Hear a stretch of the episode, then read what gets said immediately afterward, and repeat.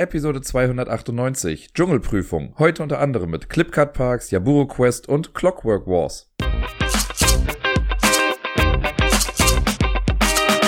Hallo und herzlich willkommen zur neuesten Episode vom Ablagestapel oder aber, wie man es dieses Mal auch nennen könnte, ich bin ein Dirk, hört mir doch zu.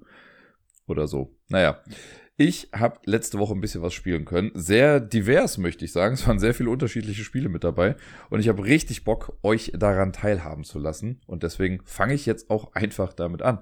Das erste Spiel ist in der Tat ein altes, bekanntes Spiel hier in diesem Podcast. Ich habe zuletzt allerdings immer in einer etwas anderen Version darüber gesprochen, nämlich über die kooperative Version, die es seit kurzem gibt. Heute spreche ich aber nur über Unmatched, das normale Unmatched, wo man im Duell gegeneinander spielt. Das habe ich, das muss ich jetzt dazu sagen, nicht physisch gespielt, aber ich habe ja schon immer die digitale Ausnahme gemacht und gesagt, wenn ich Spiele im Tabletop Simulator spiele, dann gelten die quasi auch für den Podcast, denn es, da ist es noch mehr so vom Gefühl, ich muss ja wirklich die Maus bewegen, um eine Figur von A nach B zu bewegen und ich ziehe meine Karten dahin und drehe sie rum und bla. Also ich habe die Sachen zwar nicht wirklich physisch in der Hand, aber ich muss trotzdem Bewegungen dazu machen, um das äh, quasi auszuführen. Und deswegen fand ich, war der Tabletop Simulator immer relativ nah dran. Und in diesem Fall, ja, habe ich da jetzt quasi mal ein Auge zugedrückt. Und außerdem ist es auch einfach eine spannende Geschichte, die ich dazu erzählen kann. Denn wir haben auf dem Ablagestapel Discord jetzt seit kurzem ein Unmatched Turnier laufen. Davon hatten wir schon eins oder zwei, ich bin mir gar nicht mehr sicher, aber wir hatten auf jeden Fall schon mal sowas in die Richtung. Das hat gefühlt Jahre gedauert, bis es dann mal rum war, obwohl es gar nicht so viele Zwischenschritte waren. Irgendwann war es dann allerdings rum und jetzt wurde ein neues ins Leben gerufen und mein erster Kontrahent in der ersten Runde davon war der Dirk, einer von denen, die sich auf dem Discord rumtummeln. Schöne Grüße. Und das Besondere war hierbei, Dirk kennt Unmatched gar nicht. Also höchstens halt durchs Zuhören hier und da und durch Erzählung, aber er hat selber noch nicht Hand anlegen können, weder die reale noch die virtuelle Hand. Und da haben wir dann gesagt, okay, wir machen erstmal einen Abend, wo wir eine Regelkunde machen und ein Testmatch einfach spielen. Das haben wir dann letzte Woche Montag gemacht. Da hat er die Medusa gespielt und ich Dracula. Das ist ganz lustig, weil jeweils äh, beide von denen haben drei Sidekicks. Ne, bei der Medusa sind es die Harpien und bei Dracula sind es die Schwestern, so nennen sie sich da. Äh, also war es relativ voll auf dem Feld, könnte man sagen. Und ja, dann haben wir die Regeln erklärt, wir haben gespielt. Leider haben wir hier und da mit ein bisschen Verbindungsproblemen zu kämpfen gehabt, meinerseits. Also ich war schlecht zu hören. Und das Ganze ging aber dann sehr gut aus für einen der beiden Dirks. Nicht für mich leider. Ich habe dann verloren, was ich ja immer als Zeichen dafür sehe, dass ich ein unfassbar guter Lehrer bin in dieser Sache. Und nicht, äh, dass ich verloren habe aufgrund von taktischen Fehlentscheidungen oder so. Naja, wir haben es auf jeden Fall äh, dabei dann belassen, das Testmatch. Wir haben erst überlegt, ob wir da irgendwie noch weitermachen, aber haben das Ganze dann auf den nächsten Tag vertagt. Und am nächsten Tag haben wir dann quasi unser Turnierding gemacht. Und wir spielen immer in folgendem Modus. Man pickt nacheinander, also wir spielen das mit dem Tabletop Simulator ähm, Modul, in dem es zehn Charaktere gibt. Das sind die aus der ersten Box, also Battle of Legends äh, Volume 1, aus Cobble und Fog. Und dann ist noch Robin Hood und Bigfoot sind auch noch mit dabei. Also insgesamt zehn Charaktere. Ja, so eine Person fängt dann an und dann draften wir quasi erstmal Charaktere und zwar so lange, bis jeder vier hat. Wenn man dann vier Charaktere hat, dann darf ich bei meinem Gegenüber und mein Gegenüber bei mir jeweils einen Charakter rausnehmen. Da kann man quasi ein Veto einlegen. Also wenn ich jetzt schon weiß, oh, du hast Sindbad genommen und ich will nicht gegen Sindbad kämpfen, dann sage ich einfach, okay, Sindbad ist raus. So, und dann bleiben noch drei KämpferInnen auf jeder Seite übrig. Und damit spielt man dann ein Best of Three. Das heißt, man legt sich dann fest, mit wem möchte ich das erste Spiel beginnen. Das macht man separat voneinander. Also es ist nicht so, dass du jetzt sagst, ich kämpfe mit Bigfoot und dann sage ich, okay, dann reagiere ich mit, sondern beide wählen ein und dann geht's los. Und dann wird noch eine Map ausgewählt und dann startet man. Dann spielt man das erste Match. Im zweiten Match spielt man dann mit noch den, also mit der zweiten Riege an Charakteren. Und wenn dann ein Unentschieden ist, dann geht's ins dritte Match, dann bleiben ja auch nur noch jeweils äh, eine Figur plus Sidekicks eventuell übrig. Mit denen bestreitet man dann das letzte Spiel. Kann aber natürlich sein, dass die gar nicht mehr zum Einsatz kommen, wenn man schon zweimal in Folge gewonnen hat. Auch gut möglich. Das ist so ganz grob der Ablauf. Also im Best of Three, aber halt mit verschiedenen Charakteren. Und bei uns war es so, der, der Dirk, gegen den ich gespielt habe, der hatte in seiner, in seiner Startaufstellung die vier Charaktere, die er gewählt hat, waren Alice, die Medusa, äh, Bigfoot und Robin Hood. Und ich hatte gewählt äh, den unsichtbaren Mann, Sindbad, Jekyll und Hyde und Sherlock. Und dann wurde von mir relativ direkt Sindbad rausgecancelt und ich habe bei ihm die Medusa rausgecancelt, weil ich dann gedacht habe, nee, die kennt er schon. das möchte ich nicht nochmal erleben und ich hasse die Medusa einfach. Also zumindest gegen sie zu spielen. Das ist bisher keine positive Erfahrung, egal in welchem Spiel gefühlt. Und so war unser erstes Match dann. Das muss ich gerade nochmal nachgucken. Äh, Alice mit dem Jabberwock gegen Jekyll und Hyde. Also sehr spannend, weil beide so eine Fähigkeit haben, die quasi ihre Form verändern können. Ne? Alice kann zwischen klein und groß wechseln und und Hyde kann zwischen, nun ja, Jekyll und Hyde wechseln. Das war relativ spannend. Und ähm, ich habe tierisch aufs Fressbrett bekommen. Das kann man nicht anders sagen. Anfangs dachte ich noch so, ja, es läuft ganz gut, kann man machen. Dann habe ich auch einen total blöden Fehler gemacht. Ich war nämlich einmal eingekesselt. Ich hatte äh, links von mir dann Alice und rechts von mir den Jabberwock und ich kam da erstmal so gesehen nicht raus. Zumindest nicht mit den handelsüblichen Bewegungsmethoden. Und äh, ich hatte aber eine Combo auf der Hand, mit der ich mich da hätte rausmanövrieren können. Und ich habe aber gedacht, ach komm, ich warte noch eine Runde, damit ich denen vielleicht auf eine andere Art und Weise noch Schaden zufügen kann. Und gehe dann nächste Runde raus aus diesem Clinch. Das Problem war nur, in dieser einen Runde habe ich selber so aufs Maul bekommen, dass ich danach nicht mehr großartig zu retten war. Das hat zwar noch irgendwie alles funktioniert und es war recht knapp, aber ähm, da hat Alice auf jeden Fall gewonnen. Und ich habe mit Jekyll dann verloren. Also ging es in die zweite Runde und die fand ich mega spannend und sehr, sehr cool. Das war nämlich dann Robin Hood auf der Gegenseite und ich habe mit dem unsichtbaren Mann gespielt. Der unsichtbare Mann hat die wunderbare Fähigkeit, der hat so Nebeltoken und die bewegen sich im Laufe des Spiels quasi immer übers Feld. Und wenn er auf einem Nebeltoken steht, dann hat er eine Verteidigung plus eins und er kann sich über die angrenzend bewegen. Also egal, wo die stehen, wenn ich auf einem Nebelfeld stehe, kann ich für einen Bewegungspunkt auf ein anderes Nebelfeld gehen. So kleine Teleportationsdinger. Der ist also super agil auf dem Feld, im besten Fall. Und äh, Dirk hat mit Robin Hood gespielt. Der hat die Fähigkeit, wenn er, ja, ich weiß gar nicht mehr, was es war. Ach genau, wenn er angreift, darf er sich danach bewegen um zwei Felder oder so. Und also ist quasi so Hit-and-Run-mäßig. Ne? Er schießt und haut dann ab. Und der hat noch vier seiner Merryman mit dabei, oder die Outlaws heißen die, glaube ich, hier, die äh, auch noch ein bisschen Schaden mitmachen und ein bisschen für Schabernack sorgen insgesamt. Und das war, also das war so ein cooles Ding. Anfangs dachte ich so, ah, okay, krass, ich habe das Ding in der Tasche, ich krieg das hin. Dann habe ich mega auf den Sack bekommen. Und es war dann so knapp, also wir haben auch so lange gespielt. Bei uns beiden war das Deck leer, quasi am Ende. Und ich habe durch ein bisschen Glück, also irgendwann konnte ich mir dann ausrechnen, okay, ich werde sehr wahrscheinlich gewinnen, aber ich finde nach wie vor die Methode, wie ich gewonnen habe, so thematisch cool einfach, weil es hat sich halt schon ewig lang hingezogen. Und mein letzter Move war dann quasi, mich einfach vom Feld zu nehmen. Der unsichtbare Mann hat nämlich eine, oder eine Karte, aber zweimal im Deck, die heißt Vanish. Und wenn man die spielt, dann nimmt man einfach die Miniatur von ihm vom Feld und beendet den Zug.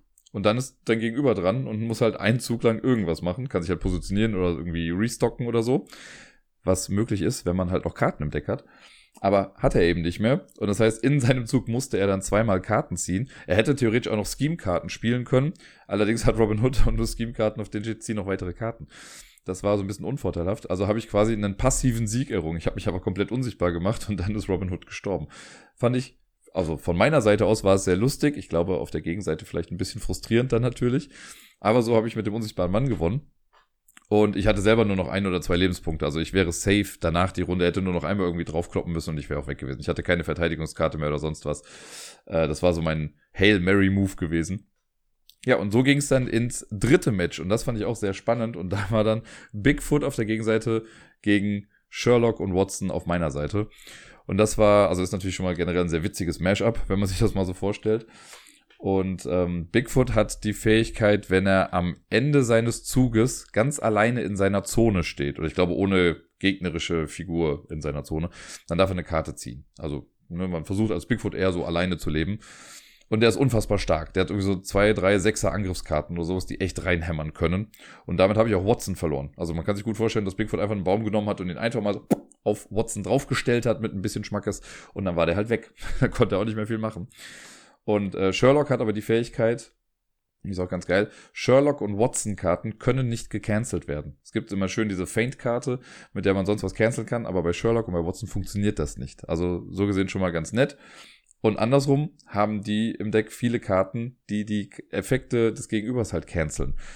Und das hat Bigfoot das Leben ein bisschen schwieriger gemacht. Äh, Bigfoot hat auch noch einen, ähm, einen Sidekick dabei, den Jackalope heißt er, glaube ich. Und die sind mir auch gut auf die Pelle gerückt. Also irgendwann war Watson weg, der hat noch einmal so einen guten Move gemacht und irgendwie der hat so eine 5er Angriffskarte, die hat er auch einmal genutzt. Der ist auch ein Ranged-Kämpfer. Das war das einzige Mal, dass ich mit einem Ranged-Kämpfer in der Sache gekämpft habe. Äh, danach war er aber dann weg und dann war Sherlock auf sich allein gestellt. Aber Sherlock hat halt so geile Kombos, die, wenn sie im Deck in der richtigen Reihenfolge kommen, einfach unfassbar stark sind. Und ich hatte das Glück, das zweimal zu haben. Es geht nämlich oft darum, dass man antizipiert, was dein Gegenüber quasi auf der Hand hat.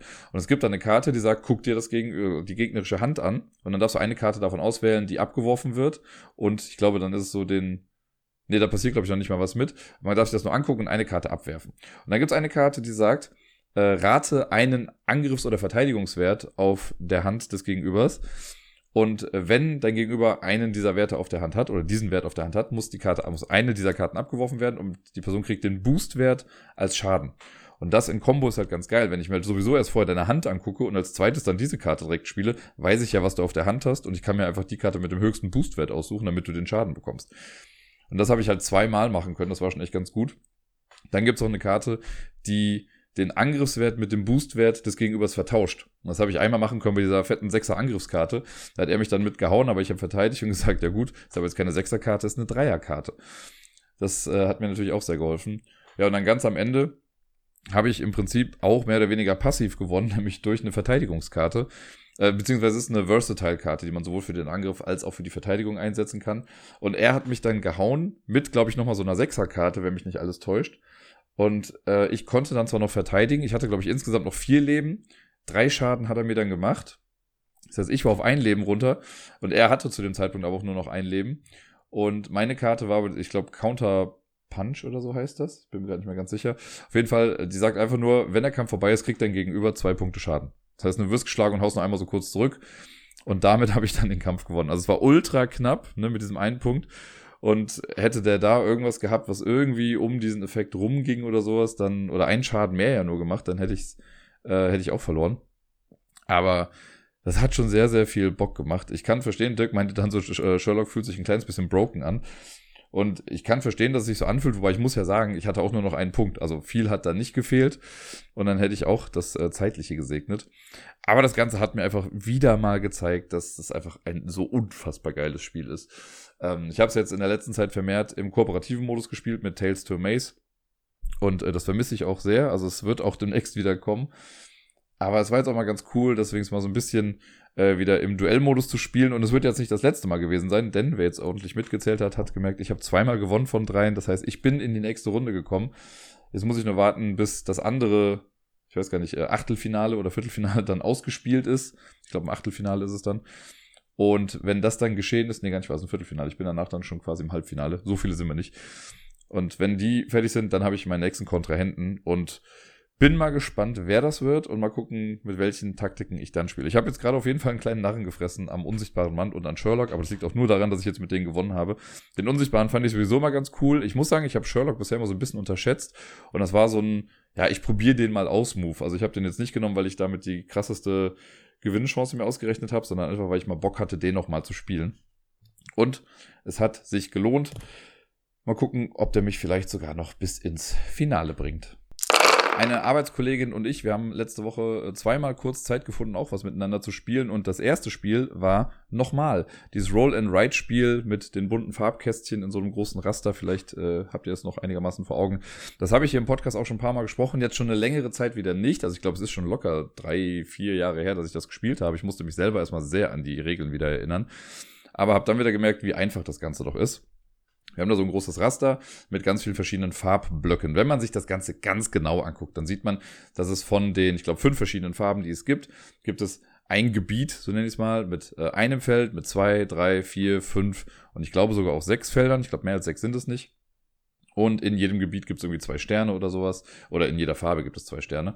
Und das ist recht logisch aufgeteilt, das Ganze, wenn man das mal analysiert. Auf jeden Fall hat man einfach dieses Raster mit sehr vielen Farben drauf. Und das Ganze funktioniert dann grundlegend so, man hat sechs Würfel, drei schwarze und drei weiße Würfel. Die weißen Würfel geben eine Farbe dann vor und die schwarzen Würfel geben eine Zahl vor, von eins bis fünf und ein Fragezeichen als Joker. Und bei den Farben gibt es die fünf Farben und schwarz als Farbjoker. Man würfelt alle sechs und dann ist es so, dass die Person, die an der Reihe ist, sucht sich aus diesen sechs eine Kombination aus weißem und schwarzem Würfel aus und alle anderen, die da mitspielen, dürfen sich aus den verbleibenden Würfeln auch eine Kombination aus schwarz und weiß aus ähm, suchen. In den ersten drei Zügen ist es noch ein bisschen anders. Da haben alle aus allem quasi die Möglichkeit. Das ist so ein bisschen, damit die, äh, damit der Start ein bisschen einfacher ist. Und äh, danach geht es dann aber quasi so weiter, wie ich eben da beschrieben habe, mit ne, einer wählt eine Kombination aus und der Rest ist für die anderen. Und man hat dann also eine Zahl und eine Farbe, angenommen drei grün, und dann darf ich also im grün, in einem grünen Gebiet drei Kreuze setzen. Man darf nicht die Gebiete skippen oder so. Also ich kann jetzt nicht sagen, ich mache jetzt zwei hier rein und eins in das, sondern ich muss mich für ein Gebiet entscheiden und da muss ich alle Kreuze reinsetzen. Man muss immer orthogonal angrenzen setzen, entweder zu der Startreihe oder zu Kreuzen, die man bisher gesetzt hat. Das heißt, man fängt in der Mitte an und breitet sich dann so langsam aus. Und so setzt man dann Kreuze. Ich glaube, viel mehr werde ich jetzt gar nicht auf die Details der Regeln eingehen. Wichtig ist nur, man versucht zum einen ganze Spalten voll zu bekommen. Wenn man das als erstes schafft mit einer bestimmten Spalte, bekommt man da den höheren Zahlenwert. Alle, die es danach dann schaffen, kriegen den niedrigeren Zahlenwert.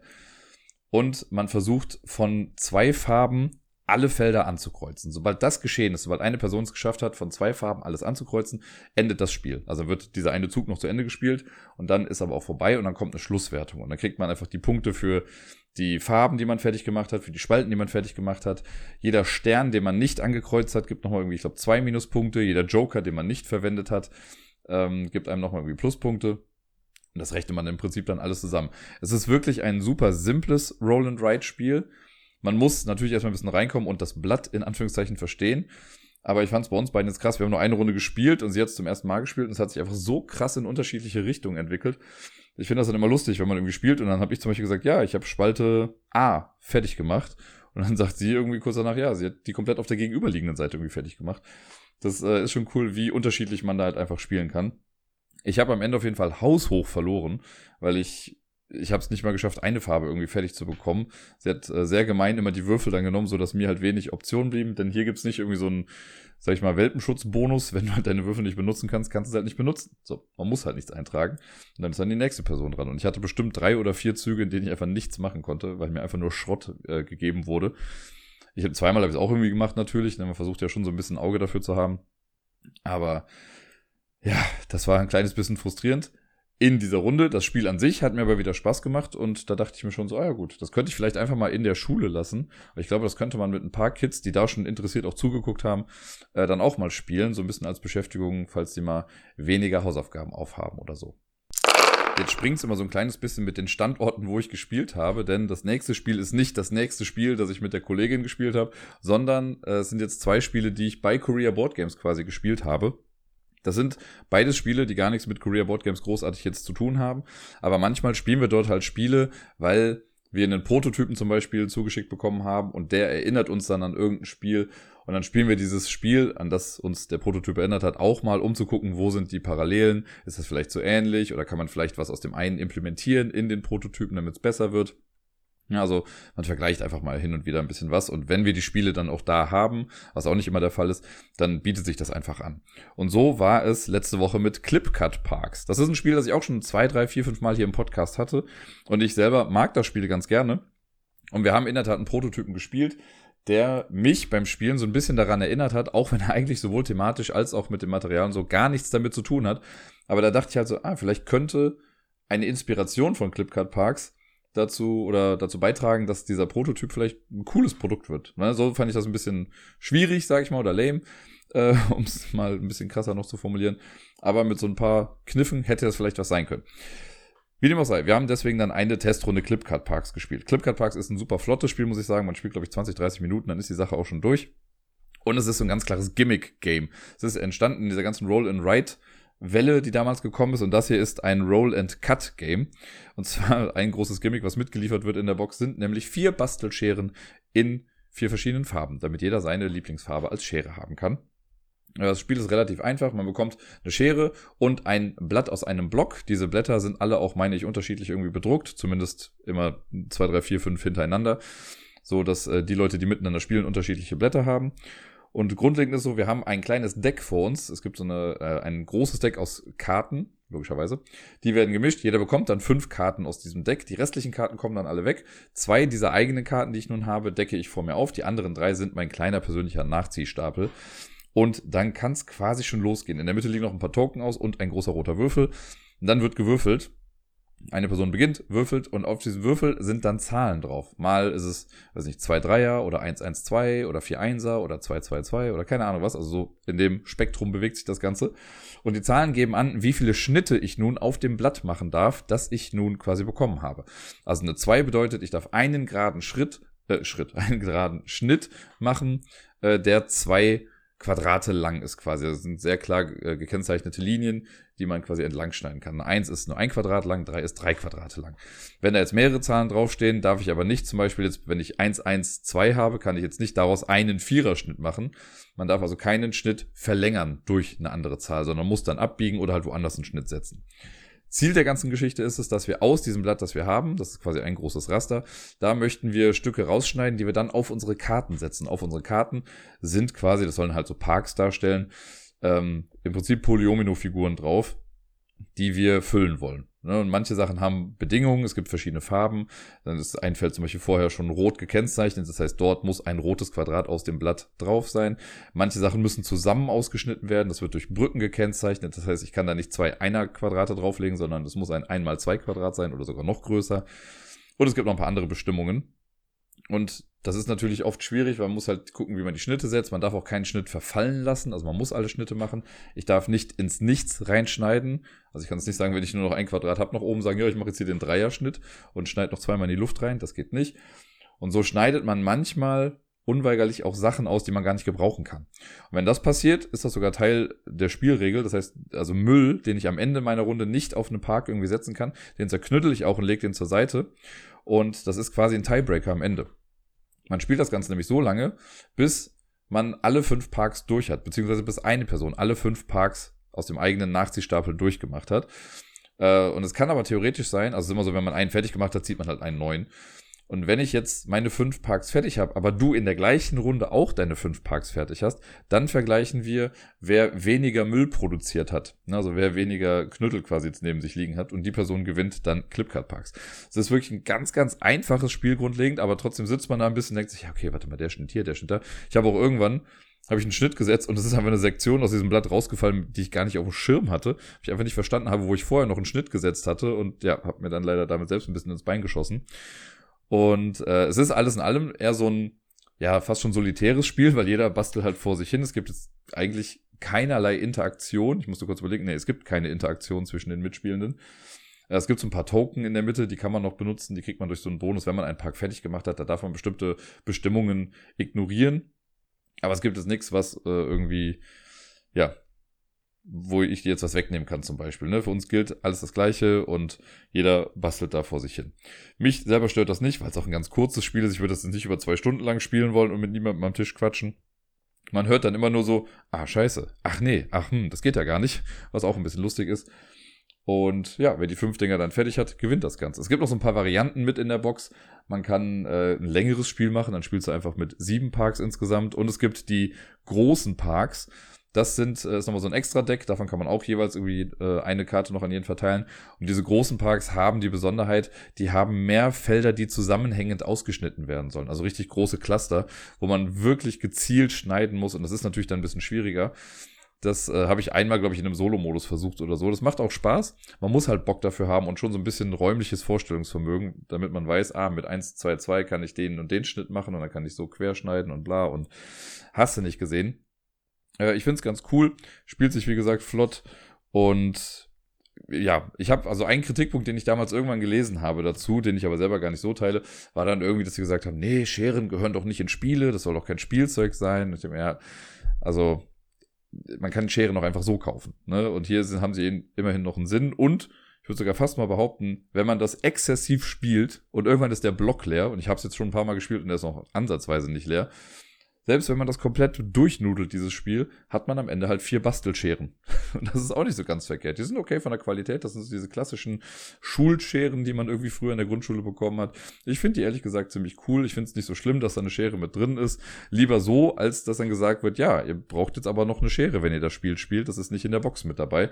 Das fände ich dann ziemlich blöd. Aber so finde ich das von der Produktion her, ehrlich gesagt, eine ziemlich coole Sache. Und ja, jede Person, die hier hinkommt und sagt, ich möchte Clip Cut Park spielen, bekommt von mir ein Jahr. Das ist jetzt kein Grund für dich, Deni, jedes Mal herzukommen und zu sagen, du möchtest dieses Spiel spielen. Ich möchte es nur einmal kurz erwähnt haben, okay? Dankeschön.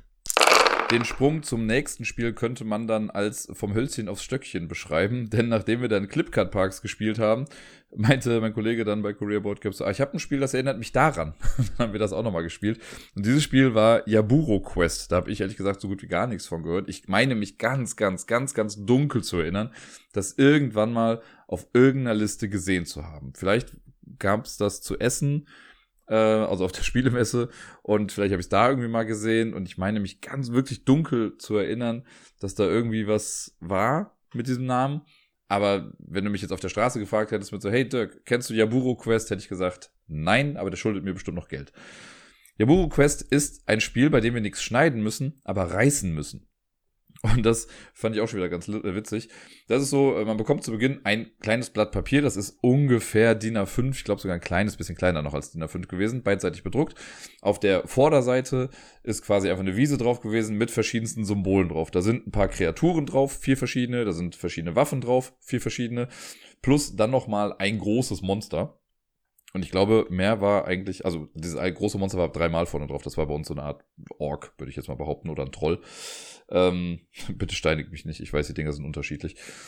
Und dann ist es so, es wird zu Beginn, wir haben auch, das muss man noch dazu sagen, wir haben es nicht ganz mit den richtigen Regeln gespielt, weil die mehr so aus dem Gedächtnis waren, weil wir einfach zu dumm waren, den QR-Code zu scannen. Wir haben versucht, irgendwie mit Google Translator und sowas dann die Karten zu übersetzen, auf denen die Regeln draufstehen. Und wir haben dann irgendwie nur drei Runden gespielt. Normalerweise spielt man vier Runden. Wir haben aber auch immer mit mehr Karten gespielt. Also grundlegend war unsere Idee schon richtig, nur wir haben mit der falschen Anzahl an Runden und Karten gespielt. Normalerweise ist es so, man spielt vier Runden. In der ersten Runde wird eine Karte aufgedeckt, in der zweiten Runde wird auch eine Karte aufgedeckt, in der dritten und vierten Runde wird eine von den normalen, ich sag mal, Monsterkarten aufgedeckt, plus eine äh, Bonuskarte noch dazu. Und das macht man quasi viermal und am Ende zählt man die Punkte dann zusammen. Und äh, eine Runde läuft dann so ab jetzt die erste Runde zum Beispiel wird eine Karte aufgedeckt und auf dieser Karte ist ein Monster drauf. Eins von diesen vier Kreaturen, die da zu sehen sind. Ähm, ich sage jetzt mal, der, was haben wir da gehabt? Ein komisches Pilzmonster und dieses Pilzmonster kann mit Feuer bekämpft werden. Ich glaube zumindest, dass das in etwa die Story sein soll dahinter.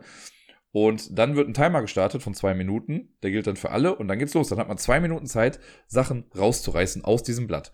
Und man möchte im Prinzip, ich sag's mal bei diesem Pilzding mit Feuer, da ist dann äh, die Vorgabe, wenn du es schaffst, äh, also für jedes Stück, das du rausreißt, auf dem ein Pilzding drauf ist und eine Fackel, dann kriegst du dafür einen Punkt. Sollten zwei Pilzdinger drauf sein und eine Fackel, kriegst du dafür irgendwie drei Punkte, dann fünf oder sogar sieben, wenn du vier von diesen Pilzköpfen drauf hast, plus eine Fackel. Und dann guckst du halt dein Blatt an, musst halt in Windeseile diese Sachen da rausfriemeln. Äh, man muss dann auch sehr genau sein, dass du irgendwie nicht ähm, nicht die Sachen einreißt. Wenn die so ein bisschen angerissen sind, dann zählt es auch schon wieder nicht, was bei uns für ein bisschen Diskussionsgrundlage gesorgt hat. Und ja, dann reißt man die Sachen eben raus. Wenn die Zeit abgelaufen ist, dann vergleichen alle, was sie da haben und zählen ihre Punkte dann zusammen. Dann kommt aber noch hinzu, was ich ein nettes Feature finde, worauf ich aber beim Spielen ehrlich gesagt absolut nicht geachtet habe. Auf der Rückseite des Blattes, das ist auch nochmal bedruckt und auf der Rückseite findet man Münzen, Schatzkisten und ich glaube Flüche oder so sollten es sein.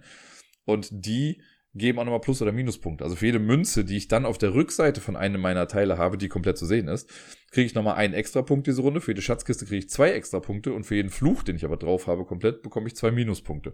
Das heißt, das muss, das könnte man auch noch mit im Blick haben. Wie gesagt, ich habe es absolut nicht gemacht. Und in der zweiten Runde ist dann so, wir decken die nächste Monsterkarte auf. Kann halt dann ein anderes Monster sein, das zum Beispiel, weiß nicht, Schwerter braucht oder für jedes Schwert dann noch ein Skelett oder so. Und dann machst du das auch wieder und reißt wieder rum und natürlich wird das Blatt dann immer kleiner dadurch.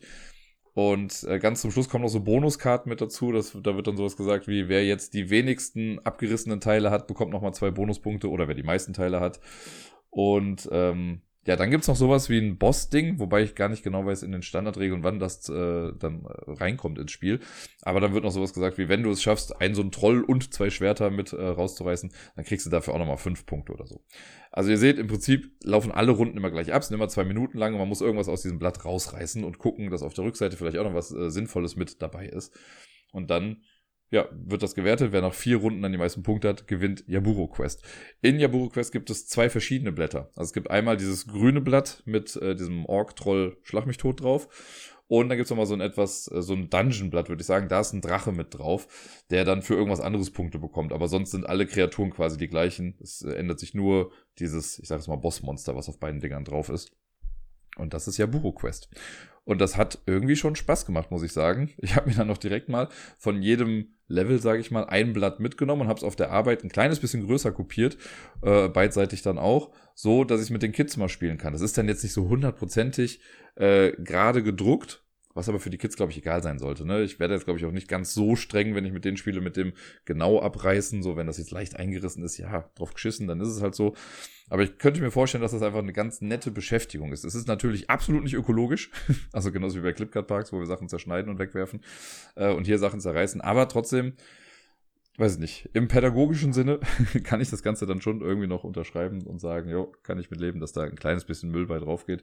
Da gibt's weitaus schlimmere Sachen, die mehr Müll produzieren, die man tun könnte. Und hier fand ich es ganz gut. Es ist wirklich so ein süßes kleines Spiel. Und wenn man es mal hart runterbricht, ne, die reinen Aktionszeiten sind vier mal zwei Minuten, also acht Minuten, plus noch Punktewertung so. Also insgesamt spielt man, würde ich behaupten, allerhöchstens 15 Minuten man muss hier und da vielleicht ein bisschen Diskussionszeit noch mit einplanen. Das hatten wir jetzt auch, ne, dass wir dann natürlich geguckt haben, ah, ist das bei dir auch alles sauber? Und dann sagt der eine dies, der andere das. Und da muss man noch ein bisschen gucken. Und das ist vielleicht auch eine kleine Schwäche von dem Spiel. Ich meine, das ist eh nicht das hochgestochenste Spiel aller Zeiten. Ne? Aber das ist ja oft so bei so Spielen, das kam bei uns dann auch nochmal zur Sprache. Das ist halt so ein bisschen wischiwaschi. Ne? Ist es jetzt angerissen oder wann ist es angerissen? Weil bei den Dingern war jetzt noch so ein kleiner weißer Rand drumrum. Wenn jetzt der weiße Rand angerissen ist, ist es dann schon angerissen, weil das Motiv ja immer noch zu erkennen. Das, da braucht es irgendwie relativ klare Regeln. Ich bin ja sonst generell auch ein Fan von dieser Regel, wo man sagt, wenn ihr euch nicht sicher seid, ob etwas auf der Linie ist zum Beispiel, dann ist es auf der Linie. Das heißt, wenn man sich das anguckt und sich nicht sicher ist, ob es angerissen ist, dann ist es angerissen. So, und selbst dann muss es aber irgendjemanden geben, der den Call halt auch macht und sagt, ja, das ist halt ein bisschen angerissen und dadurch ist es jetzt angerissen. Äh, da kann ich verstehen, dass das vielleicht hier und da für so ein kleines Spiel dann viel zu viel Trouble ist. Würde mich jetzt aber nicht weiter stören. Und äh, ja, das wäre auch so ein Spiel. Ich hätte, also das wäre so ein gutes Reisespiel. Das kannst du einfach mitnehmen und dann irgendwie im Zug spielen. Klar, hast du dann den Müll an der Backe. Aber man braucht halt sonst eigentlich nichts dafür. Die paar Karten, die könnte man sich theoretisch wahrscheinlich auch als App noch irgendwie auf ein Handy packen. Und äh, dann braucht man nur so ein Blatt Papier, das du halt ein bisschen zerreißen kannst. Mir hat's gefallen. Ich fand's sehr quirky, auch so ein kleines Gimmick-Spiel. Aber ich stehe auf sowas. Wir springen wieder zurück in die Schule zu der Kollegin, mit der ich dann jetzt das zweite Spiel gespielt hatte. Und zwar Gold in Großbuchstaben. Vielleicht erinnert ihr euch, auch das hatte ich schon mal im Podcast, das ist dieses Spiel in so einer ganz, ganz kleinen Metallbox. Und es hat äh, kreisrunde Karten, ich weiß es gar nicht mehr. Ich glaube, es sind 64, ich komme noch drauf, es sind 64, ich glaube 69 Karten sogar insgesamt. 64, die man als Raster verteilt, oder nicht mal als Raster, die man einfach auf dem Tisch verdeckt verteilt. Und fünf Karten, die jeweils die Farben für die Mitspielenden angeben. Da wir zu zweit gespielt haben, und ich glaube, wir haben insgesamt drei oder viermal gespielt, ähm, ist es dann so, dass jede Person zwei Farben bekommt. Wenn man das mit mehr Leuten spielt, kriegt jeder halt nur eine Farbe zugewiesen. Und ansonsten muss man aber nichts aussortieren. Die Karten liegen dann aus. Das Ganze ist so ein bisschen Memory mit extra Steps, könnte man sagen. Und sehr viel Glücksspiel noch mit dabei. Es geht darum, am Ende das meiste Gold zu haben. Wenn ich an der Reihe bin, decke ich zwei äh, Karten quasi auf. Und dann muss ich gucken, was passiert. Es gibt drei verschiedene Arten von Karten. Es gibt Goldkarten mit den Werten, ich glaube, 1, 2, 3 und 4. Es gibt Goldsieber-Karten. Diese Goldsieber gibt es in jeder Farbe. Ähm, ich glaube, ich möchte sagen zehnmal, aber ich bin mir gar nicht genau sicher. Ich glaube, es gibt jeden Zahlenwert äh, zweimal, also zweimal die eins bis zweimal die fünf. Und dann gibt es noch fünf Dynamitkarten. Also so, wenn ich zwei Goldklumpen aufdecke, passiert aber nichts, die werden wieder rumgedeckt. Wenn ich äh, Dynamit mit irgendwas anderem aufdecke, geht beides einfach raus. Dynamit springt das in die Luft, egal ob es Gold ist oder ein Mensch oder anderes Dynamit, kommt alles raus. Wenn ich einen Goldsieber und Gold aufdecke, muss ich die Werte vergleichen. Wenn der Goldsieber den gleichen oder einen höheren Wert hat als das Goldstück, dann nimmt er das Goldstück mit, ob er will oder nicht. Kann natürlich auch sein, dass ich meinen Fünfer Goldsieber aufdecke und dazu ein Einer Gold. Das nimmt er dann mit, aber hat eine ganze Menge Potenzial verschenkt natürlich. Es kann sein, dass ich zwei Goldsieber aufdecke und dann wird der schwächere Goldsieber aus dem Spiel genommen. Der wird quasi erschossen. Oder so. Ich weiß gar nicht genau, was die thematische Grundlage dafür ist, aber er kommt aus dem Spiel. Vielleicht sagt doch einfach nur so, oh, gegen dich habe ich keine Chance. Oder der Chef schickt ihn nach Hause. Keine Ahnung.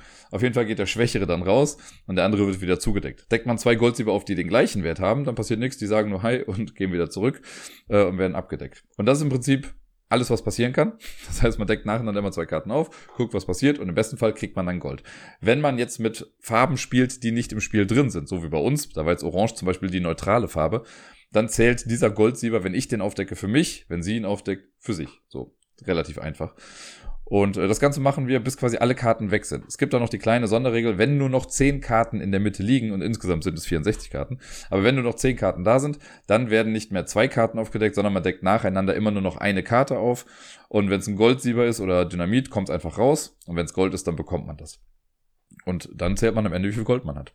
Das ist eigentlich alles. Und ich muss sagen, es macht mir einfach echt viel Spaß. Das ist so ein Spiel, was sehr wenige Regeln hat. Ich meine, ihr habt es jetzt mitbekommen. Ich konnte die Regeln recht schnell einfach runterrödeln. Und es braucht auch literally quasi keinen Aufbau. Ne? Man sucht sich eine Farbe aus, davon hat man so ein kleines Kärtchen dann vor sich liegen, einfach um anzuzeigen, wer welche Farbe ist. Und alle restlichen Karten werden im Prinzip einfach in der Mitte verteilt. Man kann, das wird in den Regeln noch geschrieben, wenn man möchte, um das Ganze ein bisschen übersichtlicher zu gestalten, kann man ein 8x8 Raster legen. Aber wir haben es halt einfach nur ne, mit so Kindermischen, sage ich mal, durchgemischt und einfach so ein bisschen verteilt auf dem Tisch und gut ist. Mehr muss man gar nicht mehr machen. Und dann ist das Ganze halt in so einem super kleinen handlichen Format. Das braucht schon ein kleines bisschen Platz auf dem Tisch, ne, weil diese ganzen Karten natürlich dann so ein bisschen rumwabern. Aber ich finde es sehr, sehr cool, dass das eben in diese kleine Schachtel passt und ja, ich bin ganz happy, dass da nicht so ein riesengroßes Spiel draus gemacht wurde, sondern dass es wirklich so ein super kleines Ding ist. Denn äh, das nehme ich gerne nochmal mit in die Schule, beziehungsweise ich habe es momentan auch einfach da gelassen. Es haben ein paar Kids das auch gesehen, die wollten es dann auch nochmal testen. Ich glaube, da werde ich in der nächsten Zeit sehr viel Spaß noch mit haben können. Mit Miepel konnte ich letzte Woche natürlich auch ein bisschen was spielen und ich habe uns sogar zwei neue Spiele besorgt. Die sind am, ich glaube Mittwoch war es oder so angekommen, vielleicht war es auch Donnerstag, ich bin mir gar nicht mehr genau sicher. Sie sind auf jeden Fall irgendwann angekommen und das erste Spiel ist Labyrinth Junior gewesen, also die Kindervariante vom verrückten Labyrinth. Ich dachte mir, so langsam ist es mal Zeit dafür. Ich mag das verrückte Labyrinth ja nach wie vor auch total gerne als normales Spiel. Und äh, ja, Labyrinth Junior dachte ich mir, ist vielleicht ein guter Einstieg in die Sache und ich wollte einfach mal so ein bisschen testen, ist das schon was für Miepel? Und äh, ich kann sagen, ich bin mir nicht sicher. also ich würde schon alles in allem sagen, doch, das kriegt sie schon hin. Sie hat auf jeden Fall super easy verstanden, wie das geht mit äh, Sachen reinschieben und so und auch die Figur zu bewegen. Da hatte ich so ein bisschen Sorge, dass die sich äh, im wahrsten Sinne des Wortes über die Wände hinwegsetzt. Aber das hat sie schon gut beachtet. Sie hat zweimal so einen Flüchtigkeitsfehler gemacht, wo sie dann so einen langen Weg hatte, wo sie einfach geradeaus durchgehen konnte. Und dann war doch eine Mauer da. Da war sie aber schon so in der Bewegung drin. Da musste ich sie dann nochmal ein bisschen bremsen. Aber alles in allem, so dieses Wege ablaufen, hat sie schon voll drauf gehabt. Ähm, und ich glaube, es war fast ein bisschen zu einfach, muss ich sagen, was man aber gut skalieren kann, würde ich behaupten. Denn beim Labyrinth Junior ist es so, es ist generell schon ein kleineres Feld. Wir haben nur ein 5x5 Raster quasi, in dem sich das Ganze bewegt. Und man kann also immer an jeder äh, Längsseite, ich weiß nicht, wie ich das jetzt sagen soll, an jeder Kante sind halt zwei Stellen, wo man was einschieben kann. Und vier Plättchen sind doppelseitig bedruckt. Das ist nicht so wie beim normalen Labyrinth, wo einfach ne, alles vorgedruckt ist. Also es ist alles vorgedruckt natürlich, aber auf der Rückseite ist immer nur das Cover dann von Ravensburger zu sehen. Sondern bei vier Plättchen, die haben auf einer Seite einfach nur eine Kurve und auf der anderen Seite eine Kreuzung, eine Viererkreuzung. Und das konnte ich natürlich ganz gut benutzen, um das für Miepel so einfach wie möglich zu machen. Deswegen haben wir komplett mit diesen vier Viererkreuzungen gespielt und nicht mit den extra Kurven, die man daraus noch hätte machen können. Dadurch ist natürlich das Labyrinth gar nicht so verzweigt. Ne, man kommt viel schneller zu bestimmten Sachen hin. Grundlegend ist auch die Verteilung der, ich nenne sie jetzt mal Aufträge, ein kleines bisschen anders. Beim normalen Labyrinth ist es ja so, dass wir das Kartendeck haben aus, ich glaube, es sind 24 Dinger, werden gemischt und die werden ja verteilt an alle und jeder hat seinen eigenen kleinen Stapel, den man dann abhandelt. Und hier ist zumindest in der Anfangsvariante ist es so, es gibt einen Stapel mit Plättchen, das sind zwölf Stück hier in dem Fall. Und es wird einfach eins aufgedeckt wenn ich jetzt an der Reihe bin, versuche ich da hinzukommen. Wenn ich das bekomme, kriege ich das. Wenn ich das nicht schaffe, dann bist du dran und versuchst dieses Ding zu bekommen. Also wir versuchen alle immer nach dem gleichen Ding zu laufen. Dadurch, dass das Ganze was kleiner ist und wir das jetzt aber halt in dieser offenen Variante gespielt haben mit den vier Kreuzungen, haben wir es gefühlt in so gut wie jeder Runde geschafft, immer in einem Move auch dahin zu kommen, wo wir hinkommen wollten. Es ist genau einmal nicht passiert und das war, als ich dran war. Und das war nicht, dass ich mich irgendwie blöd angestellt habe oder gesagt habe, oh, ich tue jetzt mal so, als würde ich verlieren, sondern es war fair and square so, da war ein, ich glaube, es war sogar der Drache, den habe ich aufgedeckt und ich konnte mit einem Move nicht dahin kommen, weil der in der Tat dann doch irgendwie so verbaut war, dass es nicht ging. Und ähm, ich habe auch das Teil, was ich bekommen habe zum Schieben, das hat dann auch nicht so da reingepasst. Und deswegen konnte Miepel das dann die Runde danach machen. Und das war dann die, also in der ersten Runde war es nämlich unentschieden, haben wir beide dann jeweils sechs Chips gehabt. Und da haben wir, habe ich dann noch quasi den Tiebreaker gemacht, wer dann jetzt zuerst nach Hause kommt wieder, äh, gewinnt. Ist normalerweise gar nicht der Fall. Das ist eigentlich dann vorbei, wenn das letzte Plättchen gefunden wurde oder aufgedeckt, also nicht genommen wurde, eher gesagt, und wer dann die meisten hat, gewinnt. Und da ist gar kein Tiebreaker irgendwie vorgesehen. Und wir haben dann gesagt, okay, wer dann zuerst zu Hause ist, gewinnt dann. Und weil Miepel angefangen hat, war sie auch als erstes dann wieder zu Hause. Hat dann die erste Runde gewonnen. Und beim zweiten Mal hat sie dann aber 7 zu 5 gewonnen, weil sie halt diesen Kackdrachen doch noch vor mir bekommen hat. Und ich glaube, wenn wir das demnächst nochmal spielen, dann werde ich mal so nach und nach eine Kreuzung rumdrehen. Ne, dass es dann zu einer Kurve wird und man ein kleines bisschen mehr vielleicht noch überlegen muss. Hier ist auch noch das Ding, ich glaube, beim normalen Labyrinth ist es ja so, man muss immer schieben und dann ziehen. Und hier wird gesagt, wenn du an der Reihe bist und du siehst schon, dass du das Ziel erreichen kannst, ohne dein Plättchen irgendwo reinzuschieben, dann musst du das gar nicht machen. Dann kannst du auch einfach direkt laufen. Und da hatten wir auch stellenweise Phasen, wo dann vier, fünf Runden lang gar nichts am Labyrinth verändert wurde, weil wir halt einfach immer äh, direkt zu unseren Sachen laufen konnten. Was dann natürlich den Effekt des verrückten Labyrinths ein kleines bisschen schmälert. Aber vielleicht ist es auch genau das Richtige, wenn man das Ganze halt eben als Einstiegsspiel benutzt.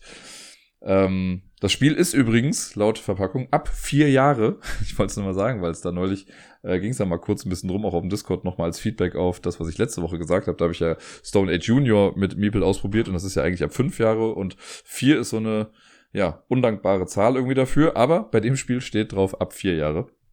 Und äh, ich bin mal gespannt, ob das jetzt noch häufiger gespielt wird oder ob Meeple da vielleicht auch eher sagt wie bei Stone Age Junior. Ja, ist langweilig, aber schön.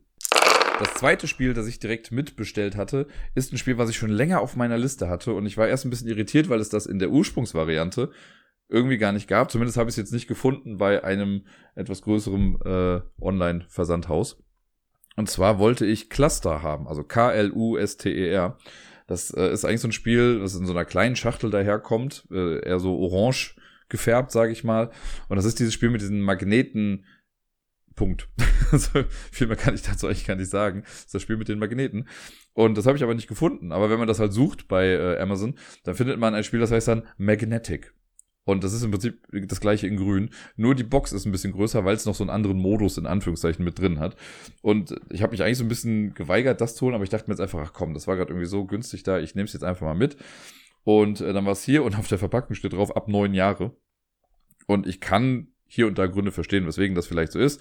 Aber wenn man seinem Kind dann auch sagt, hier, damit musst du ein bisschen vorsichtiger sein und man das Ganze ja auch mit Aufsicht quasi spielt, finde ich, klappt das Ganze ganz gut und wir hatten noch Spaß. Wir haben zwei Runden direkt gespielt und äh, beim Labyrinth eben übrigens auch. Wir haben direkt zweimal hintereinander gespielt, habe ich ja gesagt schon. Ne? Ja.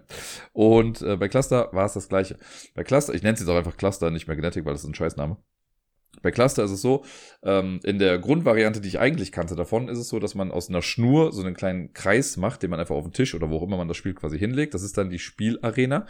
Und in der Box dabei sind 20 Magnete. Das sind so große, clunky Steinmagnete, so nenne ich sie jetzt mal, die unterschiedliche Formen haben. Jetzt nicht groß abweichend, aber man sieht schon, ein paar sind ein bisschen kleiner, ein paar sind ein bisschen größer und die Kanten sind hier und da ein bisschen länger, abgeschliffener, wie auch immer.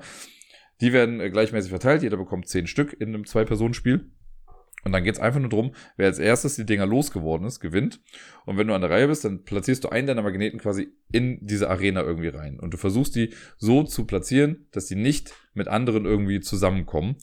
Und das ist am Anfang natürlich einfach, weil du einfach mal auf die andere Seite irgendwie gehst. Aber irgendwann kommst du ein bisschen in die Bredouille und versuchst dann einen Stein reinzusetzen. Und den kannst du nur noch so ganz haarscharf nah an andere dran setzen, so es vielleicht gerade nicht die magnetische Wirkung gibt. Äh, denn wenn das passiert, dann rutschen natürlich meistens nicht nur direkt einer, sondern direkt zwei oder drei an diesen Magneten ran und bilden einen großen Block. Und wenn das passiert, dann musst du diesen ganzen Block nehmen und hast ihn jetzt in deinem Vorrat. Und dadurch ist zum einen die Arena natürlich wieder ein bisschen freier, aber du musst jetzt auch mehr Magnete platzieren. Und wir haben das Ganze ja zweimal gespielt. Einmal in dieser Arena-Variante, so nenne ich es jetzt einfach mal mit der Schnur. Da hat Miepel, glaube ich, in der Tat gewonnen. Wenn mich nicht alles täuscht. Und danach haben wir dann diese andere Variante ausprobiert, die mit da drin ist. Und das ist ein super schlecht produziertes Plastik-Tray. Und da drin ist eine Schaumstoffeinlage, die ja im Prinzip so ein bisschen aussieht wie so Wärme, Schallisolierungs-Styropor-Sachen, was weiß ich. Aus Schaumstoff ist das aber. Das liegt da drin, das hat so kleine Erhebungen und so kleine Vertiefungen. Ich kann es wirklich sehr schlecht beschreiben gerade. Auf jeden Fall äh, versucht man dann das gleiche zu machen wie vorher. Das heißt, man hat auch wieder zehn dieser Magnete und legt die abwechselnd dann in diese Vertiefungen rein und versucht auch deine Steine loszuwerden. Das ist halt hier nur noch dadurch, dass der, diese Schaumstoffdinger oft so ein bisschen höher sind, ist die magnetische Wirkung dann oft ein kleines bisschen anders. Da kann man so ein bisschen risikobehafteter und näher aneinander rangehen. Ansonsten ist es genau das gleiche Spiel in Grün. Du versuchst auch deine Steine loszuwerden. Wer zuerst keine mehr hat, gewinnt das Ganze. Miepel hatte mehr Spaß an der Version mit dem Schaumstoffding und hat danach dann einfach so noch ein bisschen damit freispielmäßig rumgespielt. Ich muss sagen, mir gefällt das mit der Schnur ein bisschen besser. Einfach auch deswegen, weil es, glaube ich, viel transportabler ist. Es gibt so einen kleinen, sehr hässlichen Beutel, der mit in dieser Schachtel jetzt drin ist. Und da kann man einfach die Schnur und die Magnete mit reinpacken und gut ist. Mehr braucht man für dieses Spiel einfach nicht. Äh, wohingegen ich jetzt für das andere Ding, wenn ich das mit diesem Schaumstoffding spielen wollen würde, müsste ich halt schon wieder die Box mitnehmen, die einfach ohnehin viel zu groß ist für das, was dieses Spiel einfach macht. Deswegen wollte ich ja eigentlich diese Ursprungsvariante haben. Aber gut, jetzt habe ich das hier. Ich baue mir dafür einfach aus Pappe eine relativ kleine Schachtel, wo ich das alles mitnehmen kann. Und dann bin ich auch zufrieden damit. Ich glaube, viel mehr kann ich über das Spiel auch gar nicht mehr sagen. Die Regeln habt ihr eben mitbekommen, die sind quasi non-existent. Ne? Nimm Magneten, leg ihn hin und hoff, dass du keinen anderen anziehst. Fertig. Und das Material ist auch also es funktioniert gut, es macht Spaß mit den Dingern. Es ist immer wieder lustig, Sachen mit Magneten zu haben, finde ich. Ich finde, die haben immer wieder einen tollen Effekt in Spielen. Hier ist es quasi Magnetismus in Reinform, mit dem man rumspielt. Ich werde das Spiel auch auf jeden Fall mal mit in die Schule nehmen, weil ich finde, das ist halt gerade so ein Spiel, wo ich den Kindern sagen kann, hier, das sind die Regeln. In 30 Sekunden wisst ihr, wie man spielen kann. Legt los. Macht einfach mal. Und ich glaube, das kann schon für eine Menge Spaß sorgen. Weil, ja, alleine dadurch, wie man die Dinge immer platziert, ist die Situation halt auch ein kleines bisschen anders. Mir macht's Spaß und ich hoffe, ich werde es noch ein paar Mal auf die diversesten Tische bekommen. Wir springen wieder zurück zum Büro von Korea Board Games. Dort haben wir letzte Woche Clockwork Wars gespielt. Das habe ich äh, vor einem halben Jahr mir schon mal angeguckt für Korea Board Games, habe die Regeln gelesen und so, weil wir das dann eigentlich testen wollten. Dazu kam es dann aber gar nicht. Und jetzt haben wir dann diese Woche gesagt, ach komm, dann machen wir es jetzt einfach mal. Ich hatte die Regeln natürlich dann schon größtenteils wieder so ein bisschen über den Jordan geschickt, äh, gedanklich. Aber nach, also ich habe dann nochmal so parallel eben gegengelesen mit den ganzen Regeln und dann ging's auch wieder. Das Ganze ist also es sieht sehr groß und grandios aus, das ganze Spiel, und sieht erstmal aus wie ein krasses Kriegsspiel. Und das, also ich sag mal, das ist auch auf eine gewisse Art und Weise ein Kriegsspiel. Oder ein Area Control, Area Majority Game, wie auch immer. Ähm, und es hat ja Wars auch schon im Namen. Aber es macht ein paar Sachen echt anders, die mir sehr gut gefallen. Und es nervt mich fast ein bisschen, dass es mir so gut gefällt. Weil ich anfangs dachte, Bonn, ich habe keinen Bock auf das Spiel. Aber beim Spielen selbst hat es irgendwie Bock gemacht und es hat mit Sicherheit geholfen, dass ich am Ende gewonnen habe. äh, bei Clockwork Wars ist es so, es gibt vier Fraktionen, aus denen man auswählen kann. Die haben alle eine bestimmte Figur, die dann was Besonderes kann. Grundlegend sind alle Fraktionen gleich. Es gibt nur eine Unique Unit, heißt das, die ist dann anders. Das ist bei, ich sag mal, bei der grünen Fraktion, da gibt es einmal eine Unique Unit. Ich habe die Weißen gespielt, die Nashörner.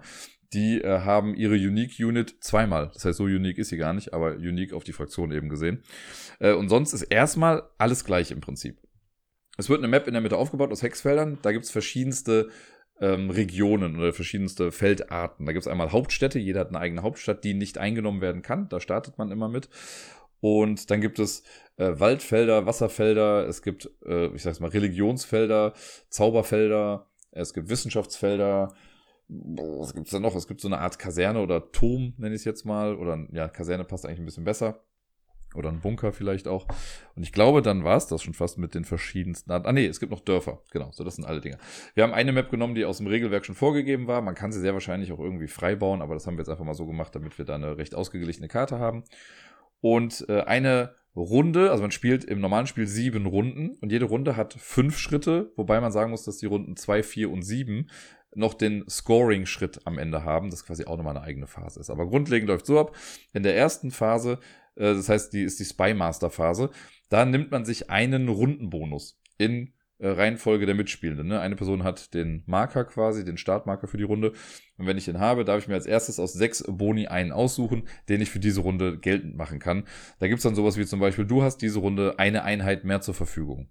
Was gefühlt immer genommen wurde, wenn du halt die Chance dazu hattest. Dann gibt's auch sowas wie mit, nimm dir noch ein paar äh, Strategiekarten, die heißen nicht Strategiekarten, Intrigenkarten, ich weiß nicht mehr, genau, Diplomatiekarten, keine Ahnung, irgendwie heißen diese Karten, die kannst du dir nehmen oder du hast äh, einen taktischen Vorteil, also Geschichten. Also ne, sechs verschiedene Sachen. Jeder nimmt sich Reihe um quasi eins davon. Und manchmal muss man das sofort ausführen, manchmal ist das ein dauerhafter Effekt für die ganze Runde. Das ist schon mal die erste Phase, relativ simpel. In der zweiten Phase kriegen wir aus unserer Reserve, man hat quasi zu Beginn eine Reserve bestehend aus 30 Einheiten und wenn die mal weg sind, sind sie auch weg. Ähm, es kommen aber auch wieder welche zurück in die Reserve. Und genau, davon kriegen wir dann ähm, Sachen in unseren Vorrat oder in unseren Supply. Ich weiß gar nicht mehr genau, was jetzt die Begrifflichkeiten waren. Ähm, die Reserve war auf jeden Fall die, die nicht im Spiel sind. Und dann gab es, sag ich mal, den Supply. Man hat so einen kleinen Sichtschirm. Alles, was hinter dem Sichtschirm ist, ist das, was man zur Verfügung hat, um es auch wirklich einzusetzen. Und da gibt es so eine Rechnung. Für, für deine Hauptstadt kriegst du per se immer schon mal vier Einheiten aus der Reserve. Für jedes Dorf, das du kontrollierst, bekommst du eine Einheit mehr. Für jede Stadt, die du kontrollierst, bekommst du zwei Einheiten mehr. Und dann gibt es noch zum Beispiel diesen Bonus, den du am Anfang bekommst in der Spymaster-Phase. Damit hast du nochmal vielleicht eins mehr. Also ich habe, glaube ich, das höchste, was ich hatte, waren, glaube ich, zehn Einheiten konnte ich einmal bekommen. Da hatte ich, glaube ich, drei Städte, nee, ich hatte, glaube ich, zwei Städte, ein Dorf, meine Hauptstadt und den Bonus mit plus eins. Das hat mir dann zehn Einheiten insgesamt gegeben, was schon ziemlich fett war, muss ich sagen. Und die hat man dann zur Verfügung. Und dann kommt danach, also das sind bisher eigentlich fast schon nur buchhalterische Sachen irgendwie, die geschehen. Und dann kommt die Deployment-Phase. Und die ist relativ spannend. Das hat mir sehr gut gefallen an dem Spiel. Denn das Ganze ist ja im Prinzip so ein Dudes on a Map Game. Das heißt, wir versuchen, unsere Einheiten über die Karte zu bewegen, Regionen einzunehmen, zu kontrollieren. Man kontrolliert immer ein Gebiet, wenn man alleine auf, einer, auf einem Ding steht, egal mit wie vielen Einheiten. Und natürlich wird es dazu kommen, dass wir uns über manche Regionen uneinig sind und deswegen halt vielleicht ein bisschen in den Krieg ziehen. Deswegen. Und ich muss sagen, der Krieg ist zwar wichtig in dem Spiel, aber irgendwie fühlt er sich gar nicht so drastisch an. Und da komme ich dann gleich zu, warum das auch so ist. Aber zuerst mal diese Deployment-Phase. Denn es ist nicht so, dass ich einfach meinen Zug mache, ne, setze irgendwas hin und dann ist die nächste Person dran und schiebt dann Figuren hin und her und dann kommt es zum Kampf. Sondern wir alle machen gleichzeitig unsere Deployment-Phase und da schreibt man auf ein Blatt Papier, das mitgeliefert wird, schreibt man seine Züge auf. Das heißt, wenn ich jetzt, ich sage mal, zehn Einheiten habe, dann sage ich, ich setze drei Einheiten auf Feld F5. Jedes Feld hat so einen Marker, wo auch draufsteht, äh, wie das bezeichnet wird. Also damit es da keine Uneinstimmigkeiten gibt, sowas wie ja, das dritte Waldfeld von oben links oder so. Nee, es hat einen ganz klaren Titel. Dann sage ich drei darauf. Und man kann sie beim Einsetzen, gibt es die Regel, du kannst auf jedes Feld einsetzen, das dir ohnehin schon gehört. Du kannst angrenzend zu einem Feld setzen, das dir schon gehört. Und du kannst zwei Felder weit weg von einem Feld, das dir gehört, was einsetzen. Wenn das Feld dazwischen frei ist, dann musst du aber auf das Feld dazwischen, das frei ist, auch eine deiner Einheiten setzen. Das nennt sich Forced March, damit man so ein bisschen schneller vorankommt. Und ich glaube, das war es schon fast. Äh, genau, und so schreibt man das quasi auf, seine Einheiten. Man kann dann noch entscheiden, dass man Leute in den Court schickt. Da gibt es eine kleine Court-Karte. Ähm, dadurch bekommt man, wenn man da die Mehrheit am Ende einer Scoring-Phase hat, auch einen kleinen Bonus noch irgendwie. Und man braucht die Leute da, dort sind sie dann Spione, braucht man, um diese Karten, die man auf der Hand hat, dann auch auszuspielen. Da muss man immer eine Person vom Court wegnehmen, um einen Spion quasi geltend zu machen. Das schreibt man auch auf. Und auch die Unique-Einheiten. Also wenn ich meine Unique-Unit einsetzen möchte, muss ich da dann auch UU F3 zum Beispiel draufschreiben, um die dann dahin zu setzen. Das machen wir alle gleichzeitig. Und wenn wir das alle gemacht haben, dann werden quasi die Sichtschirme hochgenommen oder man nimmt das Blatt hinterm Sichtschirm hervor. Und äh, dann geht es quasi in Reihenfolge erstmal so, dass wir einfach das hinlegen, was wir jetzt platziert haben. Das heißt, es passiert noch gar nicht direkt was, sondern erst legen wir alles und erst dann sehen wir, wo sind jetzt eigentlich Kämpfe. Wir hatten auch, glaube ich, eine Runde, es kann sogar sein, dass es die erste war, da gab es nicht einen Kampf. So, da haben wir einfach alles hingelegt, okay, wir sind uns nirgendwo in die Quere gekommen, wunderbar, nächste Runde. So, das war halt so ein bisschen antiklimaktisch dann natürlich. Am Ende geht's dann natürlich schon ein bisschen zur Sache, aber ich sag mal, wir hatten, glaube ich, in keiner Runde mehr als vier oder fünf Kämpfe in einer Drei-Personen-Partie. Und ja, dann geht's eben in die Kampfphase danach. Nachdem wir das Deployment gemacht haben, kommen wir in die Combat Phase und die besteht aus so drei Unterschritten. Die kriege ich jetzt, glaube ich, gar nicht mehr so richtig drauf. Das erste ist die, ach, ich meine, das hieß Reinforcement Stage. Da kann man dann äh, Kämpfe verstärken. Wenn ich zum Beispiel auf einem, äh, in einem Kampf verwickelt bin und nebendran habe ich so eine Festung, die ich kontrolliere, dann darf ich jetzt Steine aus dieser Festung mit in den Kampf dazuziehen. Das ist ganz cool. Oder es gibt auch manchmal Karten, die man dann ausspielen kann, die sagen, ja, du kannst jetzt reinforcen und was weiß ich was. Oder manchmal hast du deine Unique Unit, die das vielleicht auch machen kann. Ähm, genau. Danach geht's dann quasi direkt in die Combat-Phase und die ist super simpel. Das hat nichts mit Würfeln oder sonst irgendwie was zu tun, sondern man guckt einfach, wer hat gerade die größte Stärke. Jede Einheit darauf ist per se einen Stärkewert wert. Das heißt, wenn du drei hast und ich habe vier, steht es 4 zu 3, ich habe den Kampf gewonnen, wunderbar. Alle deine Einheiten gehen über den Jordan und ich verliere so viele Einheiten, wie du verloren hast im Prinzip. Also die Differenz darf man dann noch behalten. Ne? Also bei 4 zu 3 bleibt bei mir eine Einheit noch übrig, der Rest stirbt und geht wieder zurück in die Reserve. Das ist ganz grundlegend der Kampf. Das heißt, da gibt's gar nicht viel zu meckern. Auch hier gibt's natürlich wieder so ein paar Karten, die dann sagen, ja, ich mache meine äh, Kampfstärke aber jetzt plus 3 oder meine Unique Unit war so ein Suicide Bomber, die gesagt hat, ja, wenn sie in den Kampf reingeht, tötet sie automatisch drei der gegnerischen Einheiten und sich selbst. Und dann guckt man, wer gewonnen hat. Und ähm, tja, ich glaube, sonst war da gar nicht mehr viel. Wie gesagt, durch diese Unique Units kann sich hier und da noch ein bisschen was verändern. Aber ganz, ganz grundlegend ist das der Kampf. Auch wenn mehrere Leute auf einem Feld sind, das hatten wir ganz zum Schluss mal, da wird einfach geguckt, wer hat die größte Stärke und alle, die weniger haben, sind raus. Das ist nicht so, dass man nacheinander irgendwie eine Einheit wegnimmt oder so. Könnte man ja auch denken. Nee, man guckt einfach, wer hat die meisten Einheiten da drauf, die meisten Einheiten da drauf und die Person hat dann gewonnen. Plus diverse Modifikatoren und sowas noch. Das fand ich also überraschend einfach für so ein Spiel. Man denkt irgendwie, boah, das wird ein episches, langes Ding mit krassen Kämpfen, keine Ahnung.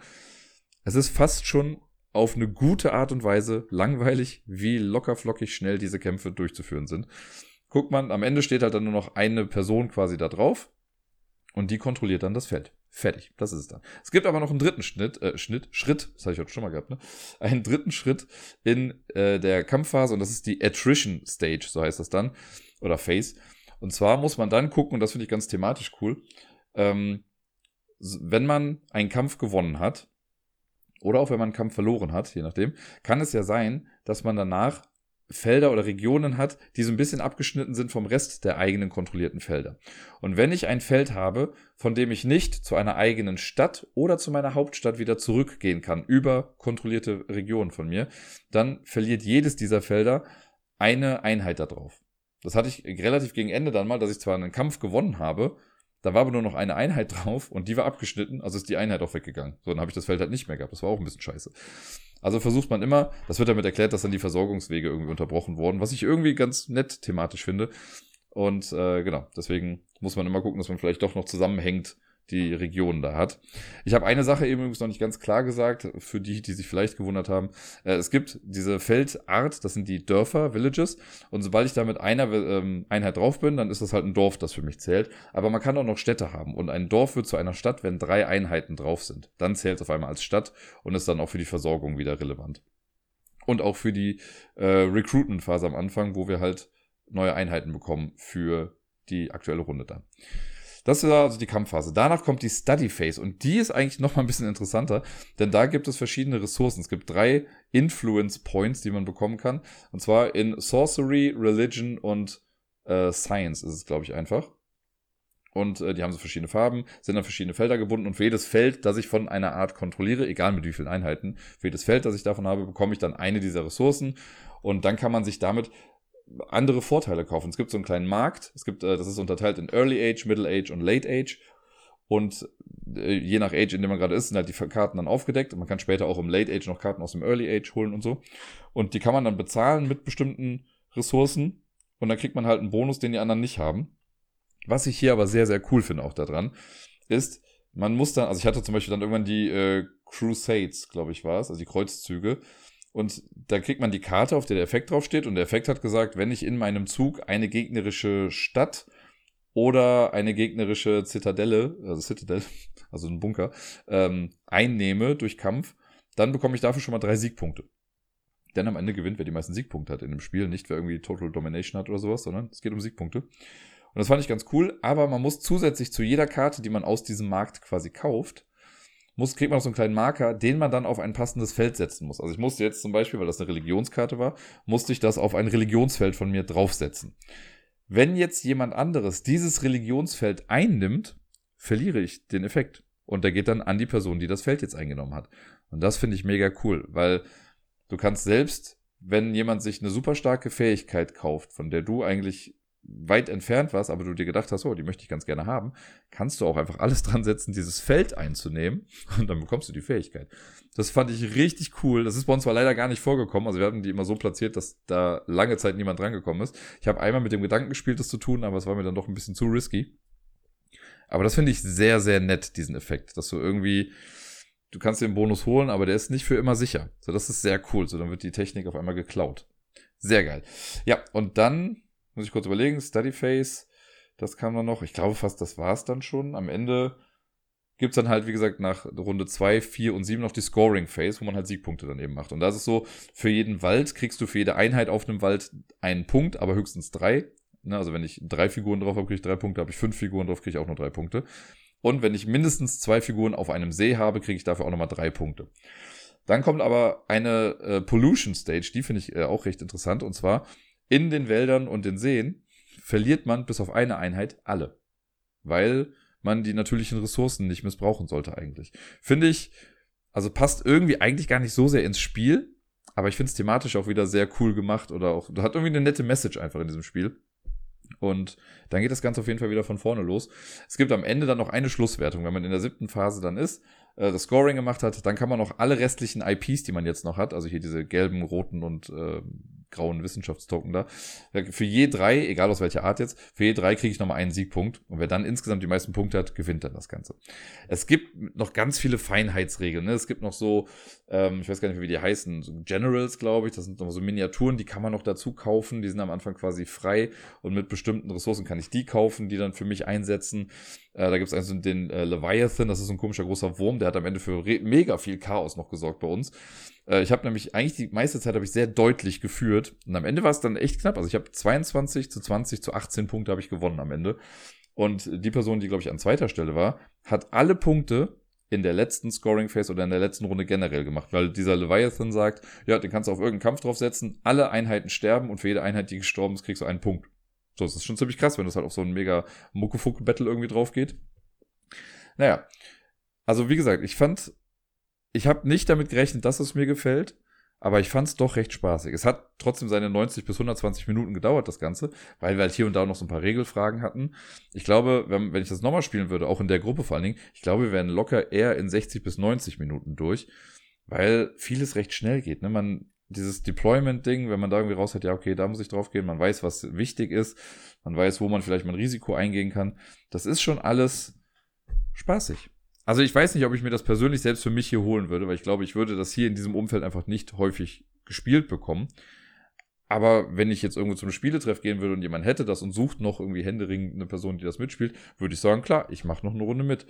Vom Artwork, ja, bin ich jetzt nicht so krass irgendwie überzeugt gewesen. Das Ganze heißt ja Clockwork Wars und soll irgendwie so ein bisschen Steampunk-mäßig auch angehaucht sein, was nicht so wirklich durchkommt, was ich dann wieder schade finde, weil ich ja Steampunk eigentlich ganz gerne mag. Ähm, das sieht man halt hier und da auf kleinen Illustrationen, aber sonst auf der Map. Die kann man äh, zwei, auf zwei Seiten quasi spielen. Es gibt die, ich sag mal, wie nennt man das? Bird's Eye Perspective, Vogelperspektive. Ähm, dass das Ganze so einen halbwegs realistischen Look hat, so von oben. Und dann sind die Felder durch so kleine Banner gekennzeichnet mit der äh, Bezeichnung und was das für eine Feldart ist.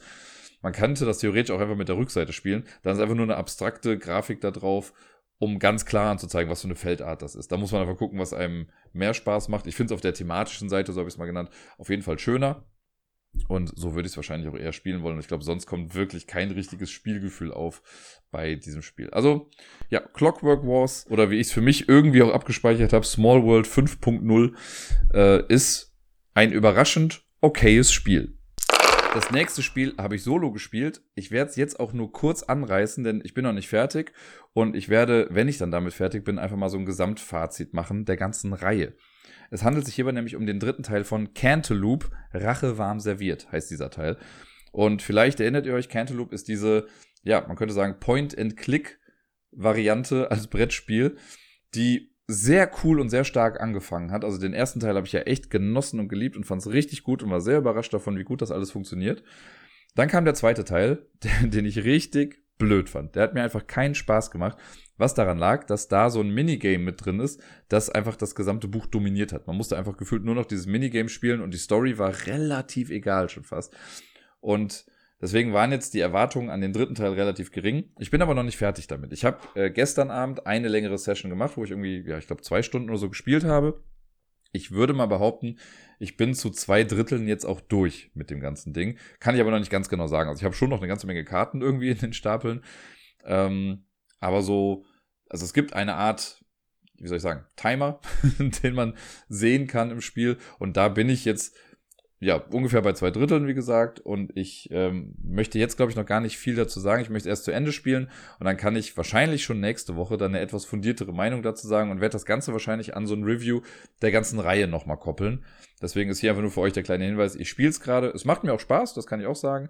Ich werde, wenn ich jetzt mit dem Podcast hier fertig bin, werde ich auch noch ein bisschen weiterspielen damit. Und ja, hoffe einfach, dass ich bis nächste Woche durch bin und euch dann sagen kann, wie mir der dritte Fall separat gefallen hat und was für einen Eindruck ich dann von der gesamten Reihe als Gesamtprodukt dann habe. Und damit kommen wir zum letzten Spiel, das ich letzte Woche gespielt habe. Ich nehme den Podcast übrigens dieses Mal an einem Samstagabend auf, weil sich das Ganze einfach irgendwie ein bisschen besser anbietet.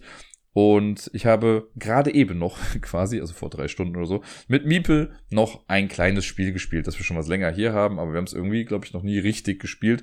Das Spiel heißt 16 Sheep, also 16 Schafe. Und das ist, keine Ahnung, ich weiß noch nicht mal, welcher Verlag das ist. Und ich bin gerade auch zu faul, um nachzugucken. Das ist so eine kleine Box, ähm, ein kleines bisschen größer als die kleinen Boxen von Yellow, falls ihr wisst, was ich meine. Und da drinnen befinden sich, ihr erahnt es vielleicht schon, 16 Schafe äh, eine Figur eines Bauern, Bauer Emmet, also ich habe die Regeln hier auf Englisch, aber das Spiel an sich ist komplett sprachneutral. Es gibt also eine Bauernfigur, es gibt 16 Spielsteine, das sind, die sehen aus wie so ein Gebüsch quasi und sind auf einer Seite mit einem Gebüsch beklebt, auf der anderen mit einem Schaf. Es gibt acht schwarze Schafe, acht weiße Schafe und dann gibt es jeweils noch einen äh, Spielstein, auch mit so einem Gebüsch mit einem Hund drauf und einmal mit einem Wolf drauf. Die werden alle verdeckt quasi in die Mitte gelegt. Es gibt einen Würfel. Der Würfel zeigt entweder ähm, ein weißes Schaf oder zwei weiße Schafe oder ein schwarzes Schaf oder zwei schwarze Schafe. Ich glaube häufiger die einzelnen Schafe, aber sicher bin ich mir jetzt gerade nicht.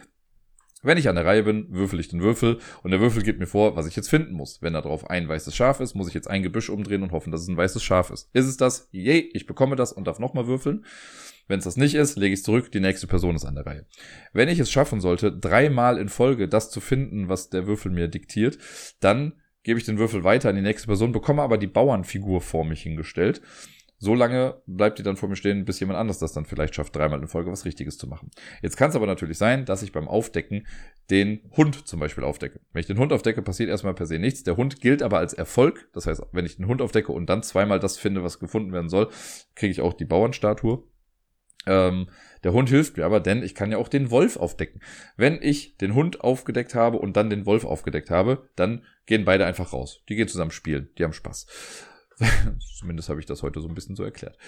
Wenn man den Wolf aufdeckt, aber den Hund nicht hat, dann muss man das Schaf, das man sehr wahrscheinlich mit dem ähm, Wolf zusammen aufgedeckt hat, nee, gar nicht wahr, gar nicht mit dem aufgedeckten, sondern wenn ich den Wolf aufgedeckt habe und keinen Hund habe, muss ich ein Schaf aus meinem Vorrat nehmen und mit dem Wolf wegschicken. Der geht dann halt mal eben essen. Der füllt das Schaf nett aus. Und ich glaube, das war schon.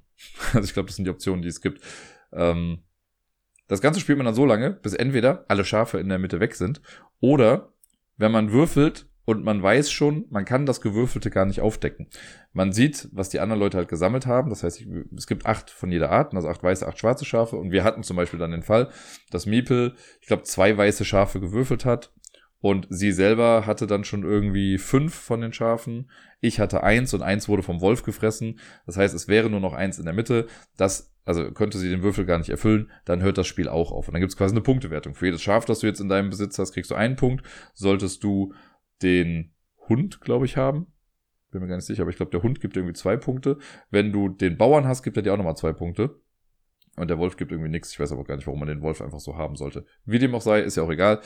Ähm, wer dann die meisten Punkte hat, gewinnt. Miepel hat gewonnen, weil ich den Wolf halt eben aufgedeckt habe und der hat mir dann ein Schaf geklaut. Und das ist am Anfang auch einfach eine Glückssache, was man irgendwie aufdeckt. Miepel hatte unfassbares Glück bei diesem Spiel. Sie hat dann sogar auch den, ähm, den Bauern bekommen, weil sie dreimal in Folge das Richtige gemacht hat, also die richtigen Sachen aufgedeckt hat. Und das ist dann das ganze Spiel. Also es ist irgendwie halt eine Glück, noch glückslastigere Memory-Variante, weil man halt noch, also man kriegt halt diktiert, was man aufdecken muss. Und es ist halt am Anfang 50-50. Ja, nicht ganz, weil man ja noch Wolf und Hund hat. Aber alles in allem ein kleines, nettes Spiel. Wir haben danach mehr Freispiel mit den ganzen Figürchen noch betrieben. Dafür war es dann ganz gut. Das Spiel an sich hat mich jetzt zumindest nicht sonderlich vom Hocker gehauen. Und ich glaube, Miepel wird jetzt morgen auch nicht danach schreien. Zumindest hoffe ich das. Letzte Woche habe ich ja offenbart, dass ich das Dschungelcamp ganz gerne mag. Und es gibt eine Sache, die ich mich ja doch dann noch immer wieder frage, wenn ich das gucke. Und keine Sorge, das wird jetzt keine großartige Analyse der ganzen Geschichte, aber es ist ein bisschen der Aufhänger für die Top Ten Liste. Und zwar sind die ja quasi den ganzen Tag da drin. Ne? Und man sieht ja dann im Fernsehen immer äh, circa zwei Stunden, sage ich mal, die sie so ein bisschen raffen. Und so viele Highlights geschehen ja, glaube ich, da gar nicht. Das heißt, was machen die Menschen da eigentlich so den ganzen Tag? Und die dürfen ja immer so Luxusgüter mit reinnehmen. Äh, zwei Stück, glaube ich, pro Person. Da habe ich mich auch gefragt, okay, was ist denn eigentlich ein Luxusgut? Also wäre jetzt ein Kartenspiel, ist das ein Luxusgut oder ist eine Karte ein Luxusgut? Weil ich wüsste, safe, wenn ich da drin bin, ich würde mich den ganzen Tag über ja wahrscheinlich irgendwie langweilen und hätte irgendwann den Drang, irgendwas zu spielen. Und dann habe ich mir überlegt, welche Spiele könnte man da spielen, ohne das Spiel wirklich mit reinzunehmen. Das wäre natürlich mega cool, ne? Wenn ich die Wahl hätte, ich würde ein Kartenspiel mitnehmen. Ich glaube, mit einem Kartenspiel könntest du mega viel machen. Ne? Du kannst damit irgendwelche Social Deduction Sachen machen, kannst damit Passionsen legen, keine Ahnung, also Geschichten, um dir irgendwie die Zeit zu vertreiben. Aber sagen wir jetzt einfach mal, man darf das nicht mitnehmen und du hast nur das was dir quasi im Dschungel da irgendwie zur Verfügung steht und möchtest jetzt irgendwie Spiele spielen. Und da habe ich mir überlegt, welche Spiele gibt es, die man da machen könnte. Da habe ich mir zehn rausgesucht und die sind ein bisschen sortiert nach, ja, ich sag mal Realismus, wobei der zehnte Platz da nicht so ganz zupasst. Äh, das ist mehr so ein allgemeineres Ding. Und dann habe ich geguckt, okay, die anderen wie gut könnte man die umsetzen. Je nachdem, wie so die eigenen Crafting-Skills sind. wir fangen einfach mal an und gucken mal, wie gut wir so durchkommen. Also auf Platz Nummer 10, da habe ich ja gesagt, das ist ein bisschen das allgemeinere Ding. Da habe ich jetzt mal die ganzen klassischen abstrakten Spiele drauf geschrieben, sowas wie Schach, Mühle, Dame. Ich glaube einfach, die sind relativ einfach umzusetzen. Ne? Du brauchst, kannst dir das Feld irgendwie auf den Boden aufkritzeln suchst jetzt äh, gerade für Mühle oder Dame, suchst du dir halt irgendwelche Steine aus. Der eine spielt mit Blättern, der andere mit Steinen oder sonst was und dann kannst du das halt irgendwie machen. Bei Schach wird's ein kleines bisschen schwieriger dann schon. Ne? Da musst du irgendwie gucken, dass du die Sachen beschriftest oder dir halt sehr unique Pieces suchst, mit denen du das Ganze simulieren kannst. Aber machbar wäre es auf jeden Fall. So, ne, dass du dir irgendwie sowas da aufmalst und dann setzen sich zwei Leute gegenüber und spielen das Ganze. Das ist alles easy. Deswegen habe ich das auf Platz 10 gepackt, weil das so ein bisschen eine offensichtliche Antwort vielleicht schon ist. Und äh, wir machen einfach mal direkt weiter mit Platz Nummer 9. Denn da braucht man schon eine ganze Menge und ich finde es nicht wirklich realistisch. Ich glaube, ich hätte gar nicht großartig Lust, das zu machen. Aber sowas wie Mensch ärger dich nicht wäre schon irgendwie möglich. Das Feld aufmalen wäre nicht das größte Problem. Sich Figürchen zu suchen ist nicht das große Problem. Und dann ist halt einfach nur die größte Krux, wie machst du das mit dem Würfel? Und da kann man halt gucken, ob man sich vielleicht irgendwas zurechtschnitzt oder halt einen würfelartigen Stein findet, den man irgendwie mit Brandmarkierungen von der Asche oder sowas dann bestückt. Ich würde behaupten, möglich ist es. Aber ist natürlich ein bisschen ein kleiner Stretch. Wobei ich in, jetzt muss ich gerade mal gucken. Habe ich noch woanders einen Würfel mit drin? Ja, theoretisch hätte ich noch woanders einen Würfel mit drin, aber ich glaube, das ist das Einzige, wo man dann wirklich einen bräuchte. Wobei man auch das ja quasi noch mal fast umgehen könnte, wenn man einfach sagt, gut, man macht, äh, nimmt ein paar Blätter, die alle relativ identisch aussehen und schreibt dann die Zahlen von eins bis sechs da drauf und man zieht einfach jedes Mal eine. Wäre auch möglich, könnte man machen, ist ein bisschen umständlich. Aber möglich ist das Ganze. Auf Platz Nummer acht, das ist jetzt mal eine großes Ding, habe ich Top 10 geschrieben. Man braucht ein bisschen Theater of the Mind dafür, aber Top 10, erinnert euch dieses kleine Partyspiel, wo man Leute kategorisieren muss. Also wir haben sowas wie, äh, keine Ahnung, welche Dschungelprüfung und dann du gehst zu einer Dschungelprüfung und von 1 bis 10 ist es dann super einfach bis absolut unmachbar für dich. Und dann musst du halt, kriegst du halt eine Zahl zugewiesen und musst dann was machen. Man könnte dieses Zuweisen der Zahlen, keine Ahnung, du nimmst halt auch wieder Blätter, auf die irgendwas eingeritzt ist oder geschrieben ist oder Stöcke so. Ich glaube, das ist nicht das große Problem, dass du halt die Zahlen von 1 bis 10 unter das Volk mischen kannst. Äh, was ja dann halt fehlt, einfach ist natürlich der Kartensatz, wo die ganzen Sachen drauf sind. Und da würde ich sagen, gut, da muss man halt ein bisschen kreativ sein und jeder, der halt an der Reihe ist, denkt sich halt einfach eine Kategorie aus, die halt einfach Bock macht. So, ne? Das kann natürlich dann Hit or Miss sein, aber man könnte es dann theoretisch spielen, dass man die Sachen dann einfach zuordnet. Ne? Wenn ich dann höre, du sagst, oh, keine Ahnung, Go-Kart fahren im Dunkeln und der andere sagt, einem T-Rex den Popo säubern. So, wäre ein bisschen schwieriger, würde ich mal sagen, ist vielleicht eine 10. Und dann guckt man halt, wer hat denn da irgendwie recht. Ich glaube, das ist machbar. Müsste man mal testen. Aber äh, ja, das wäre mein Platz Nummer 8. Auf Platz Nummer 7 ist vielleicht auch ein kleiner Cop-Out, muss ich jetzt sagen, aber äh, Activity. Oder alles, was so in diese Richtung geht. Meinetwegen Tabu, vielleicht wäre es auch noch ein bisschen schwieriger, aber Activity, so Charade, all so Geschichten, ne, wo man irgendwie halt Punkte sammelt, Team gegen Team vielleicht auch. Ähm, sollte jetzt nicht großartig zu erklären sein. Mit dem Malen wird es natürlich ein bisschen schwierig, wobei man das natürlich auch irgendwie versuchen kann, auf dem Boden zu machen. Pantomime geht sowieso auch. Das finde ich schon irgendwie machbar und ja, man kann sich ja einen kleinen Track aufmalen, wo man dann entlang läuft. So die Frage, ob da alle Bock zu haben. Aber das ist bei vielen Sachen natürlich hier die Frage. Beim nächsten ist es auch wieder so, es sind halt meistens so Partyspiele, ne, weil man will ja vielleicht auch viele Leute mit einbinden. Und beim nächsten habe ich mir aufgeschrieben, Just One. Und das ist so ein kleines bisschen wieder wie bei Top 10, weil man hat das ganze Material ja natürlich nicht. Und ich glaube, da braucht es immer eine neutrale Person. Also man kann es, glaube ich, erst dann so ab vielleicht fünf Leuten gut spielen. Dann gibt es die Person, die raten muss. Dann gibt es eine Person, die sich ein Wort ausdenkt, das erraten werden muss, aber selber nicht quasi mitspielt. Das kann ja immer wieder rotieren. Und die anderen müssen sich dann halt eben, wie bei Just One, einen Begriff ausdenken, der äh, ja die erratene Person quasi darauf bringen soll. Und dann muss man sich halt irgendwie vielleicht absprechen. Vielleicht muss ich wirklich, das ist halt ein bisschen Disziplin und so, es fällt dann dieses Ding weg, dass jeder erst was aufschreibt.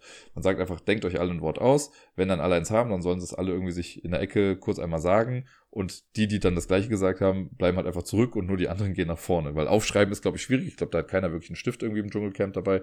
Deswegen muss man das halt so irgendwie machen. Aber theoretisch vom eigentlichen Spielablauf her würde auch das funktionieren, um sich ein bisschen die Zeit zu vertreiben. Auf Platz Nummer 5, ich habe jetzt stellvertretend für eine Reihe von Spielen, würde ich fast sagen, What the Rule genommen. Einfach, weil das somit das neueste Spiel ist, was in diese Richtung geht. Es gibt auch noch Sendo, ich glaube, so heißt das mit diesen äh, Acryl-Pyramiden-Dingern. Äh, da kann man das auch mitspielen. What the Rule ist auf jeden Fall dieses Kartenspiel, was letztes Jahr auf der Messe rauskam. Das habe ich auch dann mitgenommen. Wo wir, ähm, also eine Person stellt irgendwie eine Regel auf und die anderen spielen quasi eine Karte aus und gucken, ob diese Regel stimmt oder nicht. Und dann erfährst du nur, ob ja oder nein und du musst halt die Regel rausfinden. Und ich glaube, also dieses Sendo hat es ja auch gezeigt, da brauchst du halt keine Karten für, du kannst das auch mit Ästen, Stöcken, sonst was machen. Machst du einen kleinen definierten Spielbereich, so, und dann legt dir jemand einen Stock rein und dann sagst du, nein, passt nicht. Dann legt jemand einen Stock aber hochkant rein oder so und sagst dir, jo, das passt auf jeden Fall. Und die anderen müssen einfach versuchen zu raten, was ist die Logik dahinter. Nur so ein kleines Deduktionsspiel, mir würde das Spaß machen und mir würde das eine ganze Menge Zeitvertreib bringen. Anderen vielleicht jetzt nicht so, aber ich glaube, man braucht dafür nicht viel. Man kann einfach kreativ mit den Sachen arbeiten, die um einen herum liegen. Äh, bei What the Rule ist quasi auch nur, also die Karten sind ja auch nur zweckmäßig quasi da. Ne? Ich glaube, man könnte What the Rule auch einfach, also du brauchst dafür nichts. Du kannst einfach irgendwas spielen und gut ist. Also mit irgendwelchen Materialspielen meistens. Kannst du auch mit den Sachen von Monopoly spielen zum Beispiel und gucken, hier, dieser Geldschein brennt, passt das zur Regel? Nein, ist aber trotzdem cool. Äh, dann kommen wir zu Platz Nummer 4. Das ist auch wieder ein abstraktes Spiel, was aber viel weniger Leute kennen. Und ich glaube, da verbinde ich auch so ein kleines bisschen die Erinnerung an die wunderbare Fernsehserie Lost, nämlich äh, Senet, das Spiel. Das gibt's auch bei Boardgame Arena, wenn mich nicht alles täuscht. Das ist auch so ein abstraktes Spiel, wo man nicht mal mit Würfeln würfelt, sondern das sind so Holzstäbe, die man quasi wirft. Und je nachdem, welche Seiten oben sind, ist das halt eine bestimmte Zahl. Ich glaube, es sind drei, nee, oder sind es vier Holzdinger? Und wenn eine bedruckte Seite oder die dunkle Seite nach oben zeigt, ist es dann die eins. Wenn alle nach oben zeigen, ist es die vier. Wenn gar nichts nach oben zeigt, ist es aber die fünf oder so. Ähm, und dann bewegt man seine Steine dann auch entlang. Das kann man einfach mit hellen und dunklen Steinen spielen oder man macht es halt mit, weiß ich nicht, mit Ästen und Steinen, damit es äh, klarer differenziert ist. Man muss sich auch das Spielfeld irgendwie aufmalen. Und man versucht auch als erstes einfach seine Steinchen ins Trockene zu bekommen. Ich habe es bei mir jetzt weiter nach oben gepackt, weil ich wüsste, ich würde super gerne in dem Setting spielen, einfach um ein kleines bisschen näher an Lost nochmal dran sein zu können. Andere kennen das Spiel mit Sicherheit nicht, zumindest andere Camp-BewohnerInnen nicht, würde ich jetzt mal vermuten. Ähm, aber man braucht einfach nicht viel dafür. Deswegen glaube ich, wäre das eine coole Wahl für sowas. Jetzt kommen wir zu Platz Nummer drei. Platz Nummer drei ist, glaube ich, das einfachste überhaupt. Und zwar habe ich auch geschrieben, Solitär. Kann ja sein, dass man einfach alleine irgendwas spielen muss. Ich habe eben das Beispiel gebracht, wenn ich ein Kartenspiel dabei hätte, würde ich mir halt Passionsen legen. So, um einfach die Zeit ein bisschen zu äh, überbrücken. Solitär kann man sich aber auch ganz einfach selber machen. Man baut sich einfach dieses Raster aus. Also ich glaube, das heißt hier und auch ein kleines bisschen anders. Was ich meine, ist dieses Ding, was so ein Spiel, das hat ein, im Prinzip ein Kreuz aus Mulden und in diesen Mulden liegen überall so kleine Steinchen drin, manchmal sind es auch Murmeln und äh, nur das Feld in der Mitte ist ganz frei und ich kann, wenn ich dran bin, nehme ich einen Stein und springe damit über einen anderen und den, den ich übersprungen habe, nehme ich raus. Und man versucht das Ganze so lange zu machen, bis man, also man gewinnt das Spiel, wenn man nur noch einen Stein übrig hat am Ende.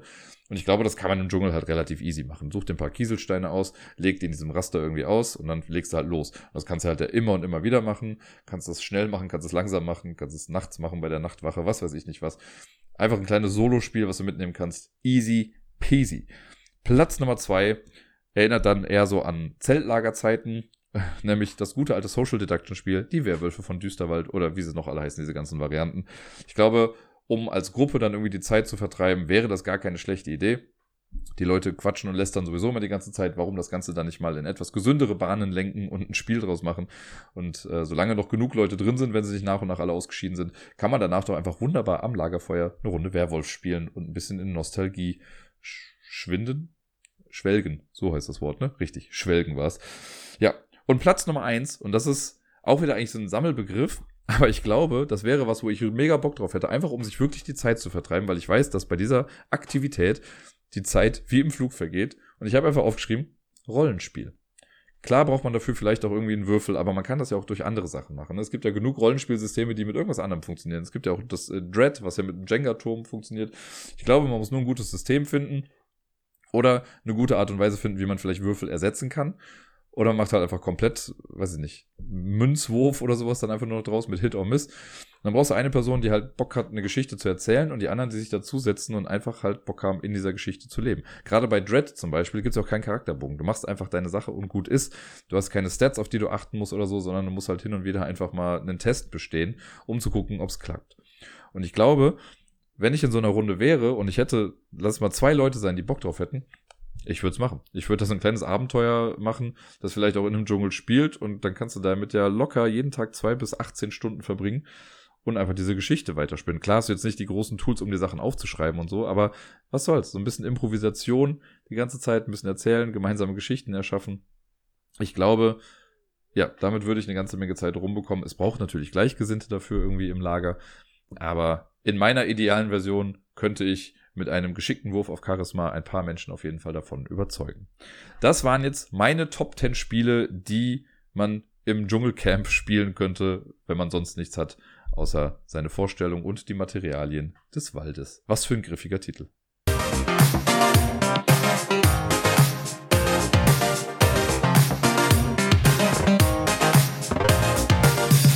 Sonst so? Ich würde mal behaupten, letzte Woche war alles in allem irgendwie eine standardmäßige Woche, in der es keine großartigen Höhen, aber auch keine großartigen Tiefen irgendwie gab, sondern eine Woche, die einfach sehr standardmäßig so vor sich hingeplätschert ist, was ich sehr angenehm fand, muss ich sagen. Es gab einen kleinen Downer zwischendurch, da komme ich dann gleich zu. Vielleicht hat man ihn im Laufe der Episode auch schon gehört, aber alles sehr zu verkraften und nichts, was mich irgendwie aus der Bahn werfen würde. Ich fange aber mal an mit einer der schönsten Dinge, über die ich immer wieder gerne spreche, nämlich Miepel. Mit diesem wundervollen kleinen Menschen konnte ich nämlich eine ganze Menge Quality Time verbringen am Wochenende und hatte auch sehr viele lustige Momente und davon wollte ich mal ein kleines bisschen berichten. Zum einen, das hat glaube ich direkt am Montag angefangen, da waren wir irgendwie nachdem ich sie abgeholt hatte oder so, oder abends waren wir noch auf jeden Fall kurz einkaufen und dann waren wir im DM und sie ist dann da durchgegangen und dann hat sie so eine Haarklammer irgendwie gesehen, die sie ganz süß fand. So und immer mal wieder, ich meine, Haargummis und sowas braucht man eh en masse, weil die werden ja dauernd irgendwie verloren. Und ich, also ich finde, egal wo ich bin, ich finde irgendwelche Haargummis oder Haarklammern oder sonst irgendwie was. Aber das war so eine etwas größere, bei der ich ehrlich gesagt immer noch nicht weiß, wie ich das in eine Frisur verwurschteln soll. Aber gut, sie wollte sie haben. Dann habe ich aber festgestellt, dass das gar nicht nur die Haarklammer war, sondern da war auch noch so ein Nagellack mit dran. Und ich wusste, irgendwann wird mich das ganze Mal ereilen. Deswegen habe ich dann gesagt, ach komm, wir nehmen einfach das Set mit. Und dann habe ich Miepel an diesem Tag die Fußnägel lackiert und sie sich selber dann die äh, Fingernägel. Ich würde mal sagen, ich habe einen besseren Job gemacht als sie an ihren Fingern. Das war auf jeden Fall ein bisschen martialisch, was da geschehen ist. Ich habe noch versucht zu retten, was zu retten war. Aber sagen wir mal, der Nagellack ist nicht nur auf den Fingern gelandet, sondern auch stellenweise ein bisschen auf der Haut. Äh, gut, mittlerweile habe ich also auch Nagellackentferner dann zu Hause. Aber es war irgendwie ganz süß und sie hat dann immer wieder so durchstellen lassen, so Papa, ich möchte aber auch die Fingernägel lackieren. Ja, schauen wir mal.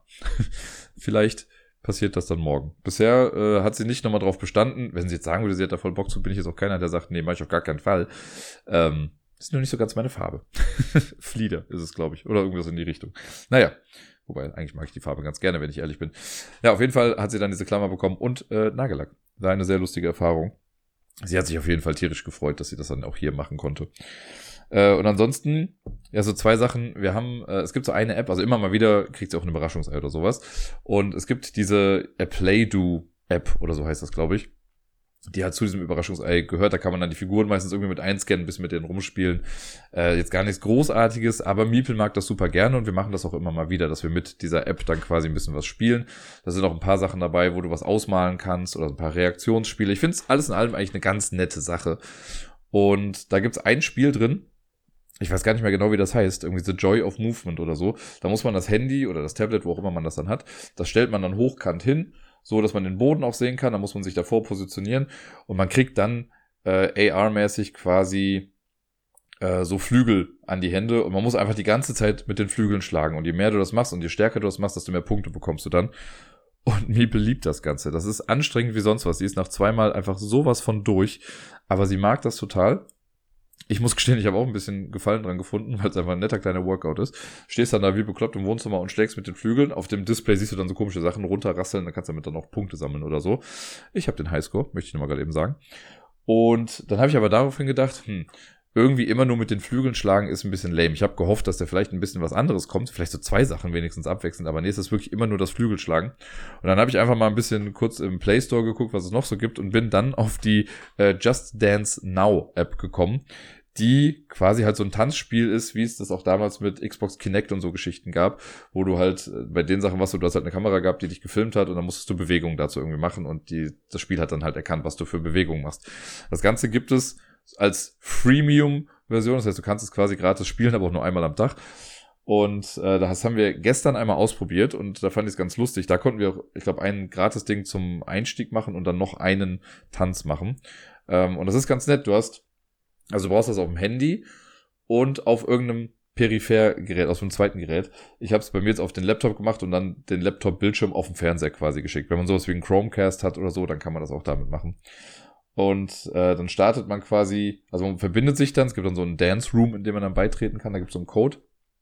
Und dann läuft auf dem Fernseher quasi eine Choreografie und die Person da drauf, die soll man dann quasi spiegeln. Es wird auch irgendwie in Piktogrammen dargestellt, was man machen soll, aber ich finde, das passt nie so wirklich zusammen, was da gezeigt wird. Und manchmal sind das wesentlich mehr Schritte. Ähm, und das Handy soll man in der rechten Hand halten. Was für Miepel jetzt natürlich tendenziell ein bisschen schwierig ist, weil mein Handy so groß ist wie ihr Kopf.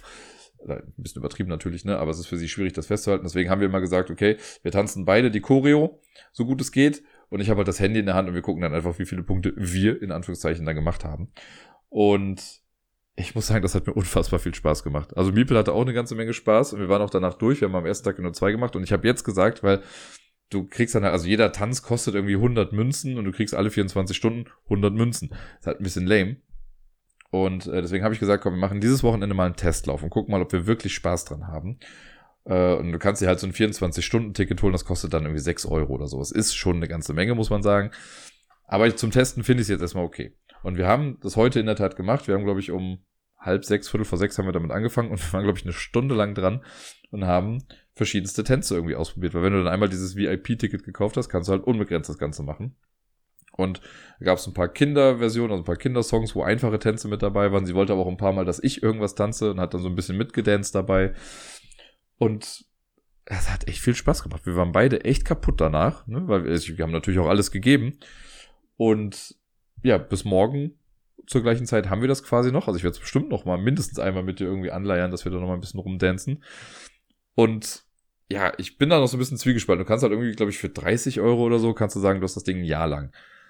Und wenn das morgen immer noch so viel Spaß macht und Miepel da auch Spaß dran hat, bin ich fast gewillt zu sagen, weißt du was, ich gebe die 30 Euro aus, dann kann ich es halt, ich muss es ja nicht jeden Tag machen, ne, aber ich kann es dann immer mal wieder machen. Und wenn ich es alleine schon im gesamten Jahr zehnmal mache, dann ist es auf jeden Fall besser, als 10 mal 6 Euro zu bezahlen. Ich weiß nicht. Aber ja, auf jeden Fall hat es mir Spaß gemacht und irgendwie Miepel hat auch eine ganze Menge Spaß dabei und hat sich auch scheckisch gelacht stellenweise, wenn die Figuren auf dem Bildschirm irgendwelche seltsamen Sachen gemacht haben. Es ist sehr befriedigend zu sehen, wenn man dann selber den Highscore macht. Ich bin auch nicht zu schade drum zu erwähnen, dass ich heute bei Barbie Girl in meinem Dance Room die Höchstpunktzahl geholt habe als Barbie. Das möchte ich noch dazu sagen. Ja, das hat Bock gemacht auf jeden Fall. So viel erstmal so größtenteils zu den Sachen mit Miepel die Woche. Ja, ansonsten äh, habe ich am Mittwoch Karaoke moderiert. Das hat sehr viel Spaß gemacht, muss ich sagen. Es war irgendwie voller als gedacht von Anfang an, weil wir ja gerade hier auch Handball-EM und sowas haben. Sind immer ein paar mehr Menschen noch unterwegs. Was aber viel lustiger war, es war von Anfang an ein Tisch von Menschen da. Da habe ich beim Aufbau mitbekommen, dass die auch über Ich bin ein Star, holt mich heraus quasi sprechen. Dann habe ich da so ein paar Insider zu gemacht und habe denen dann zu Beginn noch gesagt, wisst ihr was, Karaoke ist heute eure Dschungelprüfung. Jedes Mal, wenn ihr nach vorne kommt, könnt ihr einen Stern gewinnen.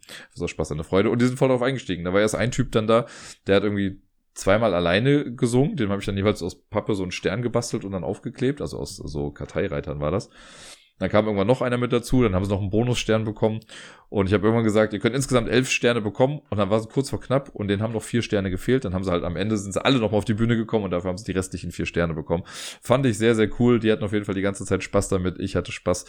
Es war wirklich ein spaßiger Karaoke-Abend. Gerade an dem Mittwoch, das kann immer so ein Hit or Miss sein. Ne? Ihr erinnert euch, letztes Mal oder vor zwei, drei Wochen hatte ich ja das Ding mit dieser Fastprügelei. Äh, das war ein sehr starker Kontrast dazu, ein sehr schöner Kontrast, muss ich sagen. Dann habe ich mir letzte Woche ein neues Buch beschafft. Das habe ich äh, über Blue Sky gesehen. Da hatte das irgendjemand kommentiert oder gepostet oder sonst was. Und ich fand, das Cover sah so unfassbar cool aus oder generell das ganze Buchdesign. Das sieht nämlich aus wie eine VHS-Kassette im Prinzip. Und äh, dann war ich noch mehr gehuckt, als ich gelesen habe, was das denn eigentlich ist. Das Buch heißt Found, also gefunden, und ist eine Anthologie mit 18 Kurzgeschichten zum Thema Found Footage Horror. Also denkt an sowas wie Blair Witch Project oder Wreck oder Paranormal Activity oder sowas. Und das aber in Buchform. Und das fand ich aber ganz cool. Das ist ein relativ dünnes Buch, also es sind ja auch einfach nur Kurzgeschichten. Ähm, die längste, die ich jetzt gelesen habe, hat sich über circa 20 Seiten erstreckt oder so. Und stellenweise ist das aber, also ist sehr groß geschrieben, muss man dazu sagen, und sehr großzügig verteilt. Und äh, es ist auf jeden Fall sehr cool. Ich habe jetzt, glaube ich, von den 18 Geschichten habe ich jetzt, ich meine, neun oder vielleicht sogar zehn auch schon gelesen. Und ich würde sagen, von diesen, ich sage es mal, von zehn Stück fand ich sieben echt gut, zwei okay und eine fand ich halt ein bisschen lame vielleicht so. Aber alles in allem haben sie mir gut gefallen und da sind auch ein paar dabei, wo ich sage, ja, doch, ist doch schon ein bisschen gruselig. Und mir gefällt vor allen Dingen die Herangehensweise daran. Also manchmal ist das wirklich so Found Foot. Also die erste Story zum Beispiel, ich werde jetzt nicht den Inhalt spoilen, aber es ist auf jeden Fall, äh, liest man Chatverläufe und E-Mail-Austausch mit, also von bestimmten Personen. Also insofern quasi Found Footage. Manchmal kriegst du eine Videobeschreibung, da wird dann gesagt, was wo wie passiert. Manchmal ist aber auch eine Geschichte über Menschen, die was gefunden haben irgendwas Gruseliges. Das ist eine sehr coole Mischung. Ich bin mal sehr gespannt, wie die restlichen Geschichten noch so sind. Ich bin mir sicher, ich werde das Buch nächste Woche durchgelesen haben. Ähm, aber das war wirklich so ein Ding. Ich habe das auf den Weg, äh, auf den Wegen zu diversesten Orten, zu denen ich hin musste, habe ich das dann mitgenommen und dann in der Bahn gelesen. Da war ich wirklich wie so ein Teenager, der besessen ist von irgendeinem Buch, habe ich das quasi auf der Rolltreppe dann noch zu Ende gelesen irgendwie oder bin damit noch ein paar Schritte weiter auf der Straße gegangen, weil ich es noch nicht aus der Hand legen wollte, weil ich das stellenweise echt spannend fand. Ja, ähm, man muss aber halt natürlich auch Horrorgeschichten mögen oder Gruselgeschichten.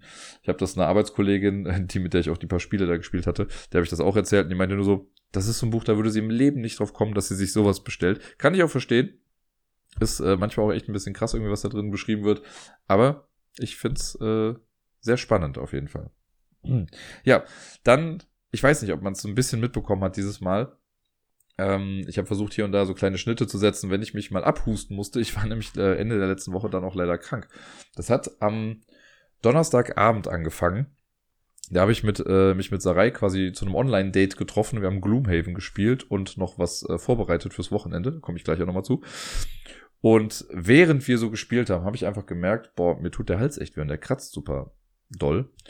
Und habe dann gedacht, ja komm, vielleicht hast du zu wenig getrunken, was weiß ich nicht was und habe einfach gehofft, dass es dann am Freitag weg ist, aber es war am Freitag sogar noch schlimmer, da hatte ich richtig krasse Halsschmerzen dann und meine Stimme war auch mehr und mehr weg. Also ich habe jetzt gerade, wenn ich spreche, merke ich auch, dass meine Stimme nicht das Potenzial entfalten kann, das sie normalerweise hätte. Und ähm, ich habe dauernd halt so einen kleinen Hustenreiz. Deswegen gibt's immer mal wieder so kleine Cuts in dieser Episode, wo ich dann ja quasi Pause gemacht habe, gehustet habe, was getrunken habe und dann weiter aufgenommen habe. Ja, und das war so blöd, dass ich mich dann sogar auch krank gemeldet habe, weil wir an dem Tag, ich glaube an einem normalen Tag, wenn ich einfach nur in der Schule gewesen wäre, hätte ich es wahrscheinlich sogar auch irgendwie noch durchgezogen. Aber an dem Tag sind wir mit den Kindern Schlittschuhlaufen gegangen. Und ich wusste, okay, es sind genug Leute irgendwie da, um das Ganze zu managen. Hier und da kleiner, also ich hätte halt ein paar Sachen noch morgens besorgen müssen, aber das habe ich dann morgens früh alles mit dem Team dann quasi abgeklärt. Und äh, dann sind die quasi ohne mich gegangen. Weil ich glaube, wenn ich dann mit dem Schlittschuhlaufen mit dabei gewesen wäre, in so einer eisigen Halle noch irgendwie, oder keine Ahnung, im schlimmsten Fall selbst noch mit aufs Eis hätte fahren müssen, ähm, dann wäre es ein bisschen schwierig geworden so konnte ich mich dann irgendwie noch ein bisschen entspannen und das habe ich dann auch getan. Also am Freitag habe ich wirklich sehr, sehr wenig getan. Also bis auf Miepel abholen war es das eigentlich. Mehr habe ich nicht gemacht. Und dann war sie halt hier noch irgendwie bis 18 Uhr und dann wurde sie von Gerda abgeholt. Und äh, sonst habe ich ja mich wirklich nur ausgeruht. Es war dahingehend dann echt äh, entspannend. Aber leider ist es noch nicht viel besser geworden. Also ich merke es jetzt gerade auch wieder. Das Podcast aufnehmen ist schon recht anstrengend. Vielleicht hätte ich auch einen Tag damit warten sollen, aber ich weiß jetzt schon, dass ich am Sonntag nicht so die beste Zeit dann dafür habe, um noch einen Podcast aufzunehmen. Und ich denke gerade auch drüber nach, äh, morgen nicht Karaoke zu moderieren, einfach um die Stimme noch ein bisschen mehr zu schonen, damit ich dann am Montag auch wieder ganz normal arbeiten gehen kann. Äh, denn das nervt schon sehr. Das Ganze mit äh, Rumgehampel hier und Tanzen so mit Miepel hat mit Sicherheit auch nicht großartig geholfen.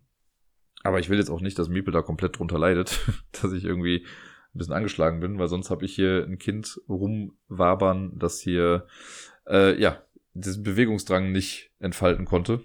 Und dann habe ich lieber ein Kind, das gut schlafen kann. So war es nämlich auch. Die ist nämlich gefühlt in fünf Minuten eingepennt heute. Das fand ich dann sehr gut. Das ist immer so ein schönes Zeichen für, ja, es war ein schöner Tag, Papa. Gut, dann habe ich gar nicht mehr so viel drauf. Ich habe auf dem Discord-Server vom Ablagestapel habe ich ein neues Spiel ins Leben gerufen.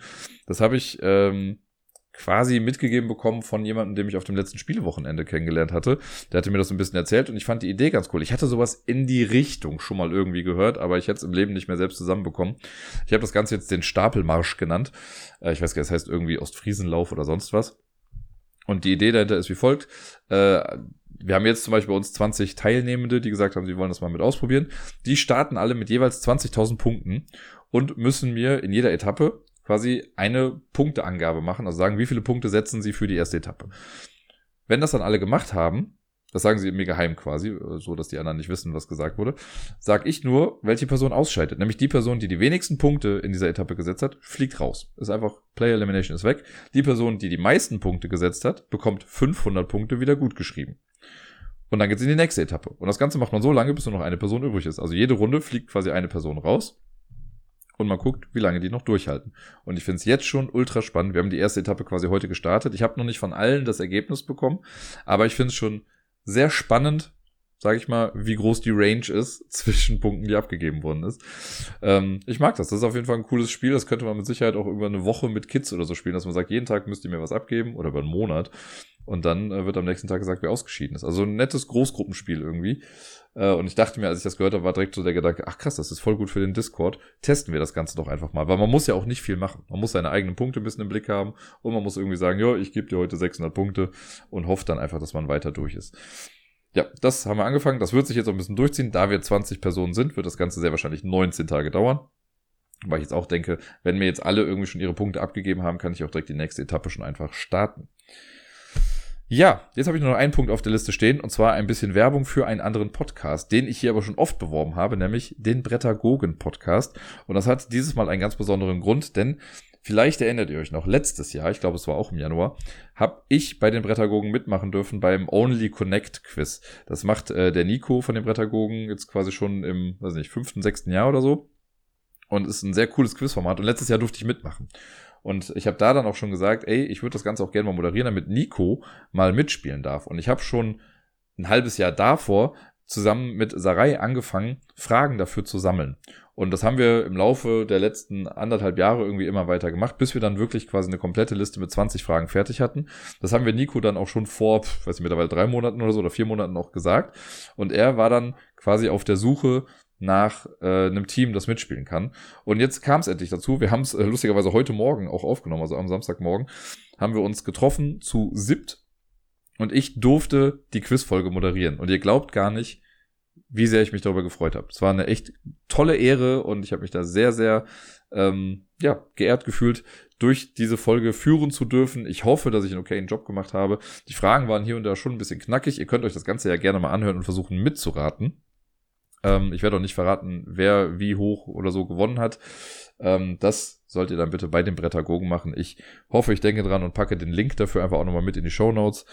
Und ähm, ja, kann nur noch mal sagen, dass mir das echt viel Spaß gemacht hat. Also die ganze Truppe war klasse. Und ich bin immer wieder happy, wenn ich bei den Brettagogen irgendwie ein kleines bisschen mitmachen darf. Weil die ja schon noch irgendwie auch so eine Art Vorbildfunktion für mich haben in der ganzen Brettspiel-Podcast-Geschichte. Und damit würde ich mal sagen, bin ich irgendwie hier am Ende angekommen. Ich hoffe, die heutige Episode konnte die ein oder andere Autofahrt ein bisschen verschönern. Und ja, ich wünsche euch allen eine wunderschöne Woche. Spielt viel, bleibt gesund und bis dann.